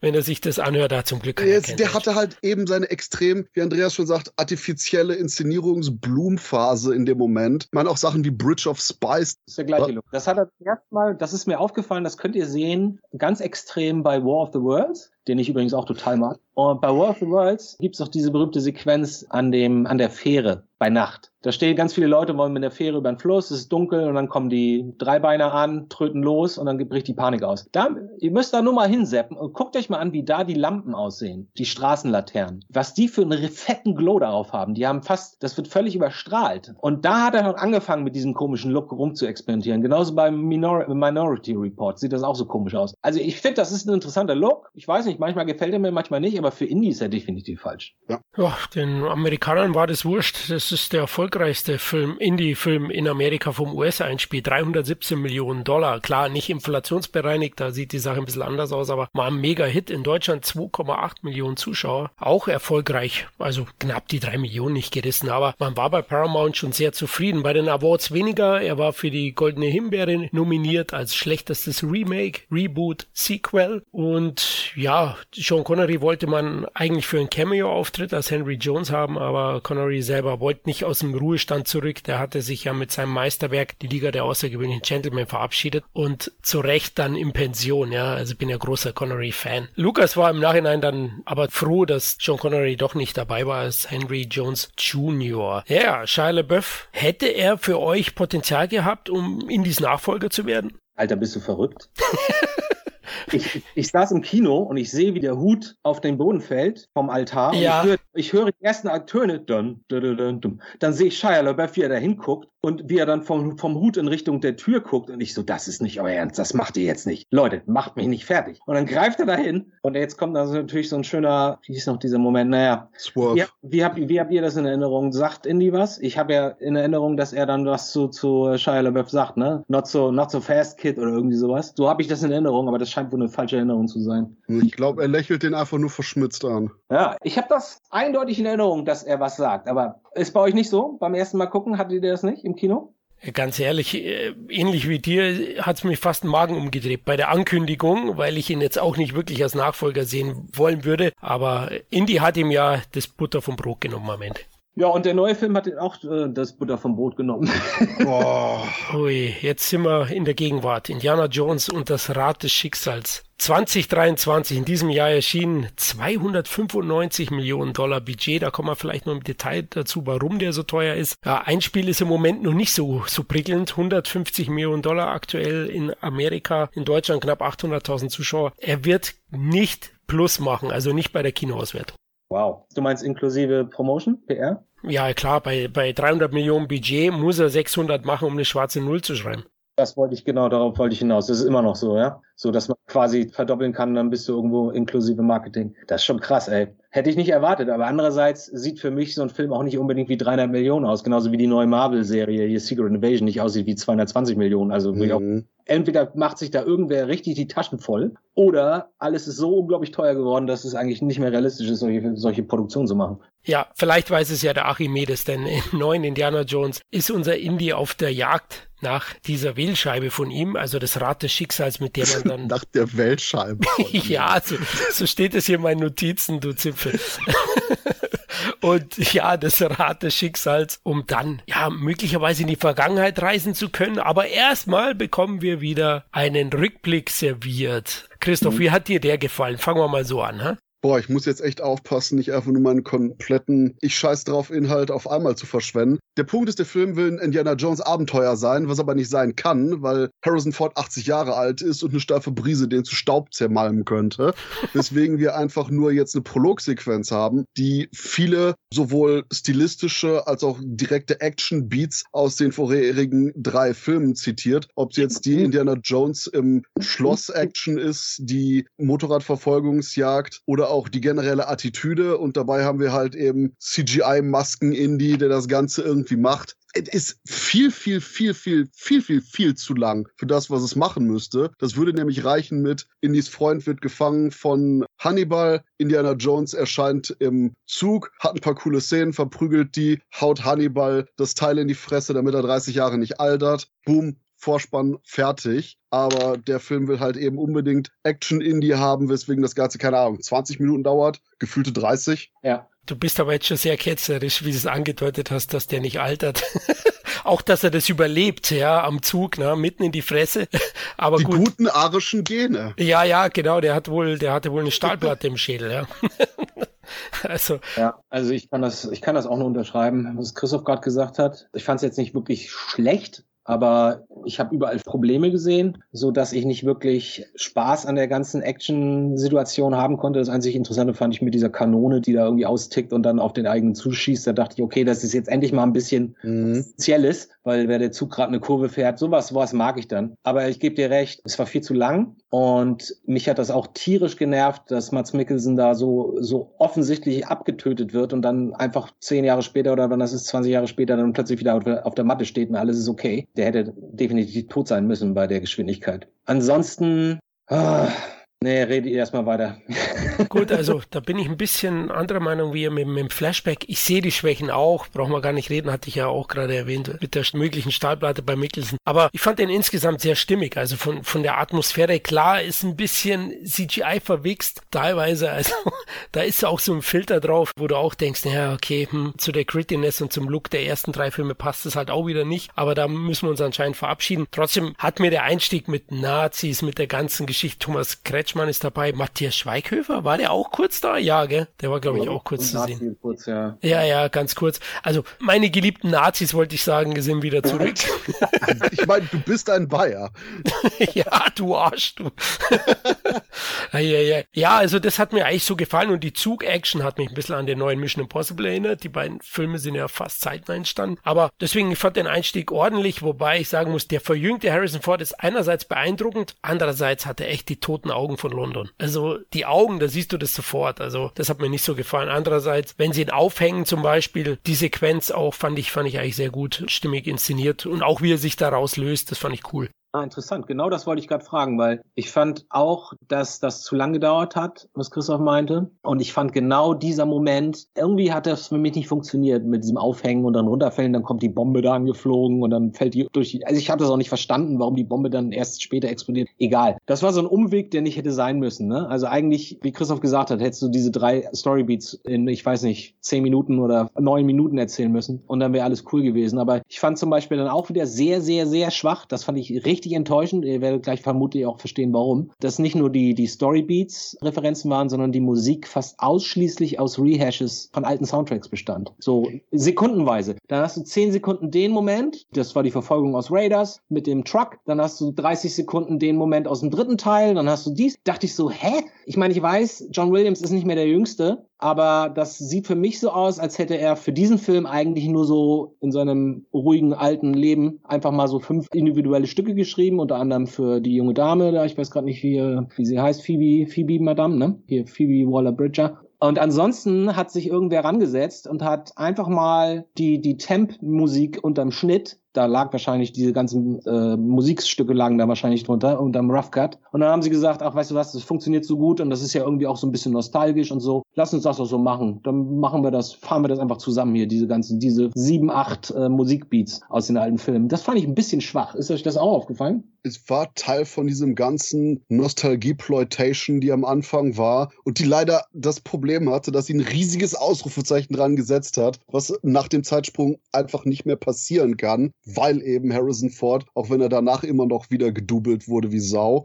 eben wirklich von der steifen Brise umgebracht werden kann jetzt. Ja, das war auch sehr auffällig, ne, dass er im Grunde genommen nur der Passagier die ganze Zeit ist. Ne? Du hast ihn vielleicht einmal richtig in Action, ansonsten sitzt er irgendwo und fährt oder er sitzt und fliegt oder er sitzt und guckt zu. ist schon ein bisschen auffällig. Andererseits, das vielleicht soll das so sein. Das ist verdammt nochmal ein alter Mann. Das ist ein alter Indiana Jones. Ich respektiere das sogar so ein bisschen, dass sie so straight damit umgehen und einfach sagen, ja, der kann einfach nicht mehr. Aber wir als Zuschauer finden es halt doch ein bisschen schade. Ist halt nicht so Indie wie in den 80ern, ne? Der kämpft halt eben nicht gegen den 2-Meter-Mann. Den, den teasen sie zwei Stunden an, den Bösewicht da, den 2,30 Meter Typen, der schon so aussieht wie, wie hier einer vom Kiez. Und dann machen sie nichts damit, ne? Das war wahrscheinlich auch so ein bisschen so ein Gag. So nach dem nee, da brechen wir jetzt die Erwartungen, das machen wir jetzt, genau das machen wir nicht. Aber es war trotzdem schade, fand ich. Aber das ist genau die konzeptionelle Frage. Welcher absolut durchgeknallte Mensch will einfach nur ins Kino gehen und sagen, boah, weißt du, was ich jetzt gern sehen würde? Ich würde jetzt gern 80-jährigen Indiana Jones sehen, der voll ist von Weltschmerz, verlassen wurde von seiner Frau, mit einem toten Sohn, gerade keinen Job mehr hat und einfach nur mehr oder weniger sein Leben bereut und traurig in die Kamera guckt und im Finale sogar so eine Art Selbstmordmoment hat. Oh, fuck yeah, happy Abenteuer Time. Wow. Das, das ist genau der Haken. Das ist schon eine sehr riskante Wette, die sie da eingegangen sind, fand ich. Und es hat offensichtlich nicht so richtig funktioniert, weil selbst Hardcore normale, also Leute, die, die ich kenne, die, die Indiana Jones lieben, aber halt nicht äh, so vom Fach sind, in Anführungsstrichen, die das nicht analytisch sehen, ja. Selbst die kamen aus dem Kino und haben gesagt, ey, nach einer Stunde bin ich fast rausgegangen. Ich hatte den noch nicht gesehen zu dem Zeitpunkt. Ich so, echt, wieso denn? Und er so, ja, das ist nicht Indiana Jones, hat er wortwörtlich zu mir gesagt. Das ist nicht mein Indiana Jones. Der sitzt nur deprimiert in der Ecke und säuft. Das hat mein Kumpel gesagt. Ich so, oh, echt? okay. Naja. Und dieser Anfang nochmal ähm, ganz kurz, also das war schon beeindruckend, wie sie das jetzt versuchen zu lösen, ne? dass sie so viel mit, mit direktem Licht arbeiten. Ne? Das erste Mal, dass du Indy siehst, in Jung, da schiebt er ihn so im Dunkeln vor die Kamera, dann ziehen sie ihm, glaube ich, so einen Sack vom Kopf und dann hat jemand vor seinem Gesicht so eine Taschenlampe. Das hilft natürlich, ne? auf, so ein, auf so einem Gesicht dann irgendwie so ein Bild zu, also ein Licht zu setzen. Das, das verkauft den Effekt besser und vielleicht war ich deswegen auch nicht so ganz geschockt davon aber in Gänze merkst du das natürlich trotzdem. So, das ist ein bisschen schade noch. Aber wir sind schon relativ weit gekommen, muss ich gestehen, weil überleg mal, wie das vor zwei, drei Jahren noch ausgesehen hat. Das sah schon ziemlich gut aus. Es war noch nicht 100 Prozent, aber es war schon sehr, sehr nah dran. Du meinst der Irishman? okay. Irishman hat es leider für mich nicht funktioniert. Ja, für mich ja auch nicht. Deswegen meinte ich das als Negativbeispiel. Tatsächlich hat mir diese Sentimentalität sogar gefallen. Also vielleicht liegt es dran, dass laut Christoph bin ich ja selbst 100. Vielleicht, weil ich nah bei Indie bin. Ich sitze ja Entschuldigung, Florian Florian, ich sehe dich gerade so im Kino, siehst so trauriger Weltschmerz-Indie und du so, he's just like me. ja, genau. So einfach ist es. Und ich fand auch die Anspielungen eigentlich weitestgehend gelungen. Jetzt mit dem Sound ist mir das jetzt gar nicht so aufgefallen. Ich bin da jetzt nicht so, so ein Purist und, und kenne mich da so gut aus, vielleicht wie der Andi. Deswegen, ich fand die Anspielungen dann auch oftmals gelungen. Ich fand es auch witzig, Salat zu sehen. Der hat auch schon ein bisschen ausgeschaut wie aus äh, Night of the Living Dead als lebender Toter. Aber ganz cool. Also generell dann der Einstieg in die 60er fand ich, fand ich eigentlich recht cool von der Atmosphäre. Tatsächlich haben sie es in Glasgow gedreht und nicht in New York. Also das haben sie eigentlich ganz gut dafür umgesetzt. Die Parade ist schon beeindruckend und dann diese Jagd, die dann da beginnt, hat mir eigentlich gut gefallen. Aber es sieht nichts echt aus, ne? Das war alles cool, aber es sah nichts echt davon aus. Es war überbelichtet, würde ich jetzt mal sagen. Ja, genau, vom Look halt. Bei dem Film ist es mir dann nicht so negativ aufgefallen. Vielleicht liegt es daran, dass es eben schon im vierten gibt. Es kann natürlich sein, dass ich sage, okay, also ja, aber ich finde, die Handlanger fand ich eigentlich ganz gut. Den Boyd Hellbrook heißt der, glaube ich, oder? Heißt der Boyd Hellbrook? Spielt auch immer diese Rolle da, ne? Ja, ja, geil. Logan, also James Mangold ist ja der Regisseur und Hellbrook hat ja schon bei Logan auch zum Beispiel gespielt oder der brillanten TV-Serie Narcos. Ja, ja, der hat mir gut gefallen mit seinem Riesenhandlanger und äh, auch die, die afroamerikanische Dame, die da mithilft, die so ein bisschen angenervt war von den zwei äh, Proleten.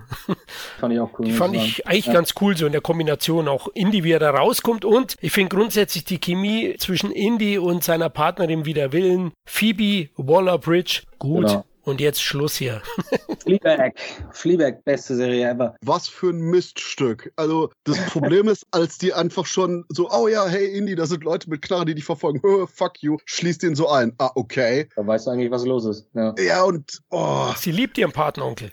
Ja, ja und, und sie bessert sich ja auch. Sie hat ja auch einen Character-Arc, der irgendwie am Ende komplett über Bord geworfen wird, weil eigentlich ist ja dieses Ganze, dass sie lernen muss, dass es die Artefakte eben durchaus Wert haben, jenseits von dem eigentlichen Preis, jenseits von dem eigentlichen Kommerz, wo dann auch dieser saukomische Kapitalistenspruch kommt, wo ich dachte, Moment, müsstest du nicht derjenige sein, der das eigentlich nicht sagt, weil du das Arschloch bist, der die Sachen nur als Wertanlage sieht? What? Ja, aber ich finde das ganz gut, weil ich habe gedacht, als ich die Personalie gelesen habe und ich liebe Fleabag, wie gesagt, und darüber natürlich auch sie, dachte ich so, oh, ist das nicht ein bisschen zu grell? Ist das nicht ein bisschen zu laut? Ist das nicht ein bisschen zu viel Blicke und Grimassen und so? Weil ich dachte, die kann nur so spielen. Und dann sehe ich sie in dieser Rolle, Helena Shaw, und denkst so, wow, die spielt ja ganz anders. Sie spielt halt so zurückgenommen und cool und ruhig, gerade in der ersten Hälfte des Films, dass ich echt positiv überrascht war. Ich hätte nicht gedacht im Vorfeld, dass das funktioniert. Und ich kann ehrlich gesagt auch die Kritik, die da jetzt wieder irgendwie von, von Zaun gebrochen ist, ich weiß nicht warum, aber scheinbar wird die auch nicht gemocht in dem Film, kann ich überhaupt nicht verstehen, ehrlich gesagt. Wir können uns aber darauf einigen, dass Teddy scheiße ist, oder? Ja, ich fand, ja. Shorty ihn uncool, ja, es geht noch. Ja, ja. Sie genau. Sie haben es versucht, aber das ist so, ich finde, der ist so ein bisschen wie Antonio Banderas. Der ist irgendwann mal kurz da und dann ist er irgendwie gefühlt nicht mehr da. ist der jetzt irgendwie wichtig? Die wollen da irgendwas aufbauen und ich würde mich wundern, wenn der nicht in den, falls sie diesen Spin-off mit ihr machen, das ist wahrscheinlich ihr, ihr Short Round dann. Aber ansonsten fand ich das auch ein bisschen zu viele Figuren, die irgendwie irgendwas wollen, aber eigentlich total unwichtig sind. Was ich aber positiv fand, was mich sehr überrascht hat, im direkten Kontrast zu Teil 4, ist auf einmal, und da merkst du mal, was, was ein Regisseur so ausmachen kann. Auf einmal fühle ich Vibes zwischen Indy und Marion, wenn die sich wiedersehen nachher. Auf einmal merke ich so, oh, jetzt bin ich total berührt. Das war ich weder bei der Hochzeit im Teil 4, noch war ich das, äh, wenn die sich da wiedersehen im Dschungel. Überhaupt nicht. Aber jetzt, äh, in diesem Film hat mich das tatsächlich berührt. Das fand ich sehr positiv überraschend. Während die dann quasi gegenseitig anheulen und den Dialog aus äh, Raiders nachspielen. ja, aber das fand ich auch ganz süß. Das, das war auch wieder auf dieser furchtbaren Nostalgie-Porn-Spur. Dieses, oh ja, komm, wir müssen irgendwie an eure Erinnerungen äh, anzapfen von vorher. Und ganz im Ernst, das Ende von Teil 5 ist eins zu eins das Ende von Teil 4, nur mit mehr toten Kindern und mehr traurigen Blicken. Mensch, Christoph, also mich haben sie damit bekommen. Wie gesagt, ich bin auch schon fast nostalgisch alt, aber, aber mir hat es auch gefallen. Also wie ein Andi auch. Die Bussis waren doch auch schön dann an, an die verletzten Stellen. Ne? also ja, ich, ich glaube auch, sie haben sich voll auf die Schulter geklopft, wo sie das geschrieben haben, gedacht, yes, und es ist sehr forciert, aber tatsächlich bin ich so einfach gestrickt und es hat mir auch gefallen. Der Action fehlt natürlich an erinnerungswürdigen Szenen, egal ob die Verfolgungsjagd da in, in äh, Nordafrika mit ihrem Ex-Lover und und den verschiedensten Parteien und Mats Mikkelsen, der einen sehr guten, schmierigen Schurken spielt, finde ich top. Der kann sowas ja auch. Ja, Der, also den kannst du echt blind dafür buchen. Der, der ist immer Ja. Mehrwert. Super. Und das Finale ist natürlich so eine Sache. Mir hat's gefallen, also der Zeitsprung, der ein bisschen zu weit geht. Aber ich weiß, dass der sehr polarisiert. Wie sieht's da bei euch aus? Also ich habe den riesen Vorteil, dass ich im Grunde genommen überhaupt nichts über den Film wusste. Also ich habe mich absolut jeder Information im Vorfeld verweigert. Das Einzige, was irgendwann mal über Twitter dummerweise sich nicht verhindern ließ, war die Geschichte, dass, dass wir eine Rückblende haben und dass er am Anfang jung ist. So, Das war das Einzige, was ich wusste. Das heißt, ich wusste noch nicht mal, um was für ein Artefakt es geht. Ich war total perplex, als ich im Kino sitze und auf einmal holen die dieses Gerät daraus. Und ich so, Moment mal, das ist doch dieses komische Ding, was sie neulich da aus Mittelmeer gezogen haben. Und das ist tatsächlich das Ding. Ein bisschen in Fantasieversion davon. Dieser erste, in Anführungsstrichen, Computer der Menschheit, der eigentlich gar nicht ex- existieren dürfte, weil das halt so uralt ist. Das heißt, ich war völlig unvorbereitet auf diese potenzielle Time-Jump-Option. Ich wusste nicht, was sie, ich war relativ neugierig, was sie mit dem Ding vorhaben, wenn das erstmal zusammengebaut ist. Also da war ich tatsächlich, habe ich im Kino gemerkt, dass ich investiert war und richtig neugierig. Ich so, was machen die jetzt wohl damit? Und als dann, um auf das Finale zu kommen, als dann dieser Jump da kommt, ich habe das ehrlich gesagt nicht so ganz mitbekommen, warum das schiefgegangen ist, aber egal. Wenn die da ankommen und diese Schlacht da bricht los, ich glaube, zehn Sekunden vorher hat Daniel Schröcker mich von rechts angetickt und meinte so, jetzt pass mal auf, was jetzt passiert. Und ich so, hä? Was meint er denn damit? Ich war eher perplex und irritiert und wusste die ganze Zeit nicht, was ich davon halten soll. Retrospektiv, wenn ich jetzt heute dran denke, denke ich so, Alter, was war das für ein geiler, absurder Shit da am Ende. Aber im Kino selbst war ich ein bisschen irritiert und wusste nicht, wie ich das finden soll. Was natürlich auch ein Problem ist, ist die, der Umstand, dass das so komisch endet, ne? Mit dem veränderten Ending. Weil er sollte da ja tatsächlich bleiben und dann haben sie, glaube ich, Reshoots gemacht und haben nochmal dieses Ende hinten rangeflanscht. Und das merkst du halt. Das ist natürlich ein bisschen enttäuschend, aber ich muss sagen, irgendwie im Indie-Universum, bei allen Absurditäten und bei allem Übernatürlichen, was da passiert, ich fand's nicht so schlimm wie das UFO aus Teil 4. Ich fand's eher ganz witzig als Idee, weil ich wäre da überhaupt nicht drauf gekommen, dass er dann auch Archimedes noch begegnet und so. ich, ich dachte, ach so, okay. Ich fand's jetzt im, im Rückblick eigentlich ganz, ganz lustig. Also ich muss tatsächlich sagen, ich bin dabei Andi. Ich war auch so ein bisschen irritiert, haben mit auch mit zwei Kumpels angeschaut. Wir haben uns auch kurz links und rechts in die Augen geschaut und so, hm, gab's diese Reshoots wirklich? Weil James Mangold hat ja auf Twitter bekannt geben lassen, dass es keine Nachdrehs gab. Also, folgendes. Der Punkt ist, die ursprüngliche äh, Story, die angeblich sein sollte, war, dass die irgendwie am Ende, also Gerüchten zufolge, auskommen bei dem Zeitsprung in der Anfangssequenz von Indiana Jones 1. Action passiert, Indiana Jones 1 Typ stirbt und Phoebe Waller-Bridge soll dann angeblich die Abenteuer, die Indy danach hatte, nacherleben, um den Zeitstrom zu retten. Endmontage mit ihr anstelle von Indy in Abenteuern. The End. Im Ernst? Machst du gerade Wie gesagt, das war das Gerücht da. Okay. Und dann hatte John Williams gesagt, oh ja, ja, wir drehen jetzt das Ende neu. Und dann kam Mangold mit, nein, nein, nein, wir drehen gar nichts neu, wir drehen gar nichts neu. Und Mitte Juni jetzt hatte äh, Harrison Ford in einem Interview erzählt, wo Karen Allen daneben saß, ja, ja, wir haben dann das Ende noch überarbeitet und ja, das letzte, was ich gedreht habe, war das mit Karen Allen. Oh, ups. Ups. Das ist interessant. Diese ganze Story habe ich noch gar nichts von gehört. Ich habe nur gehört, dass sie halt dieses Ending, dass er da halt wirklich bleibt, um da quasi seinen Lebensabend zu verbringen, dass sie das dann doch nicht gut fanden und dann halt noch ein Ende dran geflanscht haben. Aber dass sie jetzt diese ganze Idee mit, dass sie zurückjumpen in zu Teil 1 und dass sie viel, also ehrlich gesagt, das klingt eher wie so ein fieser Reddit-Rage. Eine. Sache, die mir dazu einfällt, ist, dass es, was auch irgendwie in dem Film war, Mats Mikkelsen wollte ja dann irgendwo in die 30er Jahre springen und Indiana Jones sagte, oh nee, hier Kontinentalverschiebung, dadurch ändert sich unser Zielort. Ach ja, Sprich, wir wären theoretisch in den 30ern gewesen, wir wären an einem ganz anderen Ort gewesen, was irgendwie dann so ein bisschen damit aligned. Und ich kann zu dem Ende eigentlich nur zwei, also wie es jetzt ist. Okay, drei Sachen. Erstens, das, wie es eigentlich angeblich gemacht worden wäre, wo sie das übernimmt. Keine Ahnung, wäre gewagt gewesen, wäre allein deshalb interessant gewesen, hätte ich sehen müssen. Und Mhm. so wie es jetzt ist, riesiges Problem. Ich meine, klar, wir hatten Indiana Jones, der komplett immer Ärger mit Bernie-mäßig durch den ganzen Film gezerrt wurde. Mhm. Wie die Leiche, die er jetzt ist. Du Scheiße, Christoph. ja, ist doch ja, so. ist so, ist so. Ja, ich hab's nur gerade im Kopf, sorry, Leute. Und nachdem hier schon hier der, der, die, die riesige Kante einfach nur von dem Kind ersäuft wird, hast du die bösen Nazis, die sich irgendwie aus Schieß- und Gewaltgeilheit mehr oder weniger selber umbringen. Und die ganze Sache mit Archimedes, cool. Aber lass dann wenigstens irgendwie Mats Mikkelsen mit halb verbranntem Gesicht nochmal so letzten Versuch starten, Indy umzubringen, damit du irgendwas hast. Bitte lass Indy irgendwas mit der Faust treffen innerhalb von 100 Minuten. Warum, warum schießen die Nazis? Warum fangen die überhaupt an zu ballern? Das hat mich total irritiert. Also erstmal, die sind, ich weiß nicht, wie viel tausend Jahre zu früh. Wann war, wann war das äh, antike Griechen? Ach, scheiße. Früher. Vor 4000 Jahren? Ja, passt.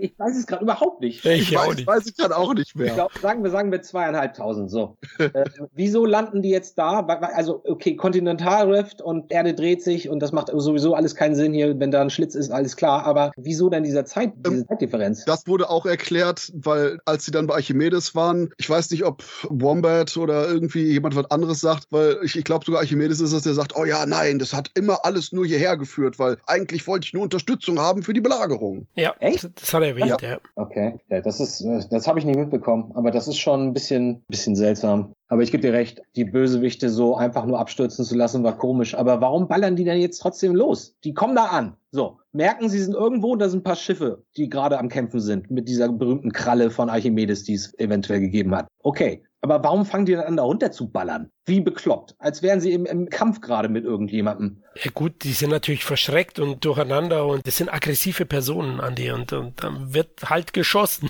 Aber wie witzig das war, wie sie da ordentlich ihre Nazi-Kleidung ganz stolz anziehen, in Vorfreude. Ja, sie werden ja für einen Drachen gehalten, ne? Also auch die Lösung, dass Teddy hinterherfliegt, ist mir auch nicht so ganz plausibel, ja, aber gut. Allerdings. Wie er damit durchflutscht, naja, komm, lassen wir es gut sein. Mir hat das Ende gefallen und ich finde Indiana Jones und das Rad des Schicksals tatsächlich den viertbesten oder zweitschlechtesten Indie-Film. Ganz kurz nur eine letzte Sache von mir zum Ende. Persönlich hätte ich Folgendes viel, viel besser gefunden, weil sie finden ja auch die Uhr von Voller in dem Grab von Archimedes. Sprich, wir haben eine fertige Zeitreise schon, sprich alles, was passiert ist, ist in dieser Zeitebene auch schon passiert. Time Loop. Ja. sprich alles, was die auch in der Vergangenheit machen, ist zu dem Zeitpunkt schon passiert. Ja. Und die kommen zu Archimedes und Indy sagt, yo, lass mich mal hier, leicht selbstmörderisch, was extrem traurig und frustrierend wirkt, aber egal, er will da bleiben und dann, anstatt dass hier Wombat irgendwie, oh nein, du musst mit, äh, mir die Schnauze haut, ihn da reinpackt, hätte ich es viel, viel passender gefunden. Sie sieht die Uhr, realisiert, dass all das schon passiert ist, gibt Indy eine Umarmung, Schwarzblende. Ein paar Monate später, wir haben sie und Teddy, der jetzt vielleicht ein bisschen besser gekleidet ist, die jetzt das Grab von Archimedes richtig rausputzen, womit gezeigt wird, dass auch sie gelernt hat, dass die ganzen Sachen in ein Museum gehören, richtig bewahrt gehören. Und während sie die ganzen Verzierungen frei macht, sieht sie auf einer der Verzierungen, was sie vorher noch nicht gesehen hat, einen quasi Indiana Jones-mäßige Verzierung. Und Indy schaut quasi durch die Historie, die er so geliebt hat, jetzt zurück. Ende, guter Abschluss für die Figur. Dann. Ja, ich finde auch, sie hat, hätte ein bisschen mehr verdient. So, passiert ja eigentlich nicht wirklich viel mit ihr, außer dass sie irgendwann denkt, naja, ich helfe jetzt doch mal wirklich mit. So, ich muss sagen, ich habe äh, als letzten kurzen Spruch nur, da gibt es so eine Sequenz, wo sie so einem Flugzeug, so einem startenden Flugzeug bei Nacht und Regen irgendwie hinterherläuft und dann, ich glaube, in das, in das ähm, Mit dem Motorrad. mit dem Motorrad, ja genau. Das war so groß als Action-Moment, dass ich echt dachte so, oh oh, bauen die sie jetzt auf? Ist das so ihr erster Big Moment auf der Reise zur neuen Indiana Jane oder so? Dachte ich so für einen kleinen Moment, aber ja, weiß nicht, erstmal abwarten. Ja, nicht mal sie darf jemand punchen. Macht sie nicht? Doch, die Autos oder nicht? Ja, keine Ahnung. Das Einzige, woran ich mich erinnere, ist der durchaus gelungene Moment, wo äh, die Luke aufgeht und die Nazis da rausfallen. Ah ja. Der war gut und auch äh, in Nordafrika, wo Indy da mit der Peitsche rumschwingt und dann alle die Knarren ziehen in dem Raum. Es hat ja so ein bisschen auch einen Vibe von Indy 2 gehabt. Ja? Da liegt doch Ja. auch was am Boden und jeder will's haben. Deswegen ist es drin, ne? Ja, aber bei mir funktioniert es. Das war, also logisch, dass das funktioniert, aber ich fand, das war für mich schon, ich dachte plötzlich, ich gucke eine Szene aus einem Nackte Kanone-Film. Wisst ihr, was ich meine? Das war so wie so eine nackte Kanone-Moment. Und das war für mich ein bisschen zu schade, weil ich glaube nicht, dass Indiana Jones einen einzigen Moment in diesem Film hatte, wo er mal richtig zeigt, dass er noch ein bisschen was kann. Ich weiß, da sind wir wieder beim alten Thema, Alter und so weiter. Beim alten Thema, Wink. U-Bahn, U-Bahn, Pferd, Reiten, Verfolgungsjagd, fand's, fand ich doch okay. Ja, er sitzt irgendwo drauf oder sitzt hinter einem Lenkrad. Ich finde generell den Einstieg auch gut in, in den 60ern. Also da hat er mir auch gefallen, Harrison Ford. Ne? Bücherregal umgeschmissen, in der Schule, wo er dann seinen Abschied hat zur Rente. Fand ich echt gut. Das hat mir gut gefallen. Das war übrigens eine gute Entscheidung, dass sie diese sympathischen Lehrer so klar erschießen Ja, in dem richtig, Film. ja. Diese gewisse Härte, das fand ich ganz gut. Äh, Da hätte ich gern ein bisschen mehr von gesehen, muss ich sagen. Weil das hilft immer, dann siehst du, nimmst du auf einmal die Bösewichte ganz anders wahr und denkst du, oh oh. Weil das waren ja sehr sympathische Figuren, ne, die da am Anfang kurz gezeigt wurden, seine Kollegen da und Kolleginnen und so liebe Menschen. Also fand ich ganz gut. Ja, deswegen sage ich ja, für mich hat er seine Momente und deswegen ist er für mich auch tatsächlich der viertbeste Indiana Jones Film. Wie sieht's bei euch aus? Äh, Christoph, du hast es ja schon gesagt, ich glaube, der schlechteste war das für dich. Ja, es ist halt einfach konzeptionell, ja, Weltschmerz, alter Indie, äh, fuck this shit. Äh, bitte neuen Darsteller und vor allen Dingen bitte nicht diese schmerzhafte Heldenverehrung von Harrison Ford. Oh, wir können kein Indie ohne Harrison Ford machen. Ja, das hat zu Teil 4 und jetzt zu Teil 5 geführt. Gebt endlich einem neuen jungen Darsteller und einem neuen jungen Regisseur das Franchise. Habt einfach nur Lucas und Spielberg, die da ein Auge drauf haben, damit da nicht zu viel verrückte Scheiße passiert. Und fertig. Ja, das wird auch kommen wahrscheinlich in fünf Jahren, denke ich mal. Aber du kannst mir doch nicht erzählen, dass du den schlechter findest als Teil 4.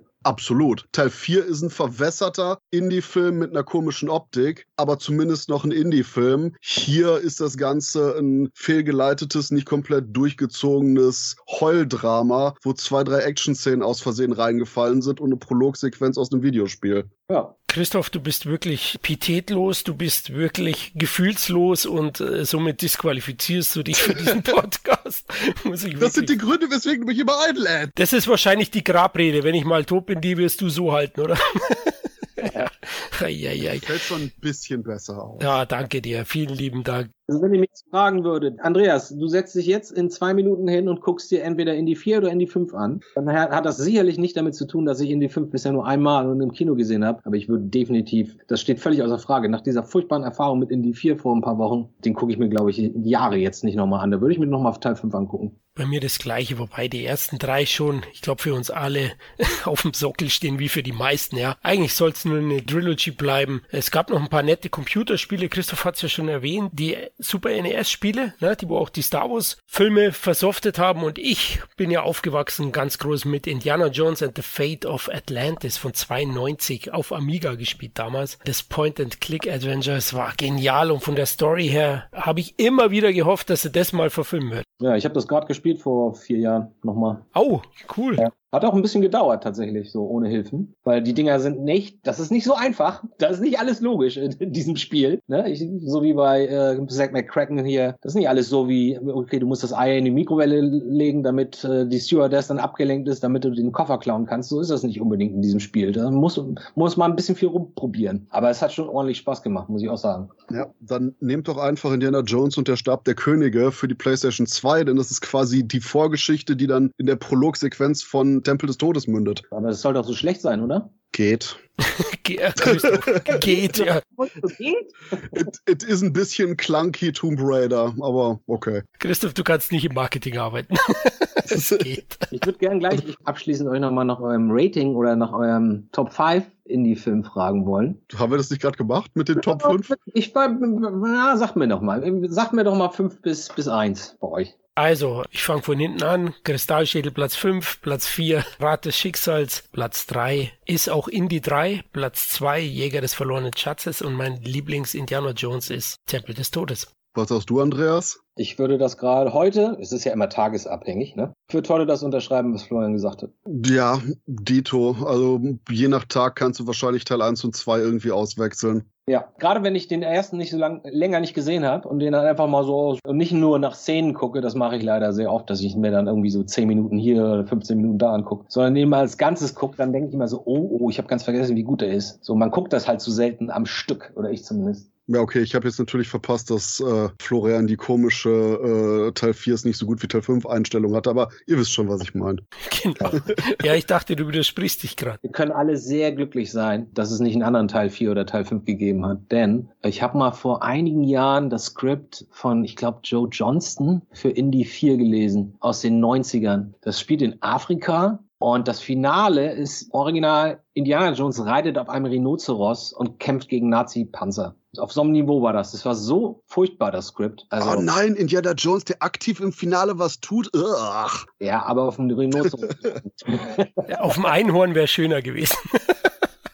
Rhinoceros mit dem Einhorn. Ja, genau. Also was ich gerne mal sehen würde, verfilmt sehen würde an Indie-Filmen, wäre die Version von Martin Villeneuve und Danny Villeneuve. Die haben halt Anfang 2015 unaufgeforderten Drehbuchvorschlag für Oh den ja. fünften oder sechsten Indie-Film an, an Spielberg und Lucas geschickt. Und Danny sagt bis heute, er hält das Skript für brillant. Ja, Natürlich. Ich habe mich da, glaube ich, vor ein paar Tagen mal reingelesen. Und wenn ich das richtig erinnere, gegen mir war das auf Initiative von dem Bruder. Und der Bruder ist Ja. eigentlich Comicbuchautor oder sowas. Und das klang für mich eher so wie so, er greift nach den Sternen so ein bisschen. Und sein, sein Bruder hilft ihm dabei. Also interessiert und neugierig wäre ich auch, weil ich glaube trotzdem nicht, dass der Bruder Denis Villeneuve irgendeinen Schrott vorlegt. Aber man sollte das ein bisschen im Hinterkopf behalten dabei. Naja, lassen wir Villeneuve einfach erstmal Dune weiter abfacken, dann ist alles okay. Klappe, Dune 2 wird der beste Film des Jahres. Verdammt nochmal, Christoph. Jedes Mal Jetzt ist der wir Schuss hier. Ich finde die auch ein bisschen langweilig, muss ich sagen. Ich finde die wunderschön und oberstylisch, aber ich finde die ein bisschen langweilig. Ein bisschen Er ist Production Design Porn. Ja, und Kameraporn.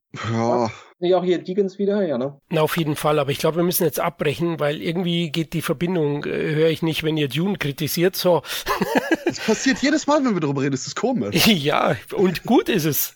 so, ja, mal sehen, wie das Franchise weitergeht. Vielen lieben Dank, dass ihr vorbeigekommen seid, Jungs. Gern geschehen. Ich habe kein Sozialleben. Ich bin gerne hier. Das wusste ich doch. ja, hat wieder richtig viel Spaß gemacht. Mal schauen, ob wir uns mal wiedersehen beim anderen Thema. Ich glaube, da finden wir was. Denke ich auch. Ja, Leute, auch euch vielen lieben Dank fürs Zuhören. Wir hoffen, es hat euch gefallen und schaut euch den neuen Indiana Jones auf jeden Fall selber an, um eine eigene Meinung sich zu bilden. Wir würden uns freuen, wenn ihr uns nach dem Motto liken, teilen, liebhaben, helft, für andere besser sichtbar zu werden, damit unsere CT-Familie noch größer wird. Zudem könnt ihr uns auch weiterhin bei Patreon finanziell etwas unter die Arme greifen, um den Podcast und den Blog möglichst kostenneutral zu halten. Auch Sterne bei Spotify und Positivwertungen bei iTunes sind gern gesehen, denn auch diese helfen uns, den Podcast etwas bekannter zu machen. In diesem Sinne macht's gut, bis zum nächsten Mal. Ciao. Sin Entertainment Talk, der Podcast des Entertainment Blogs. Mehr Fan Talk über Filme und Serien.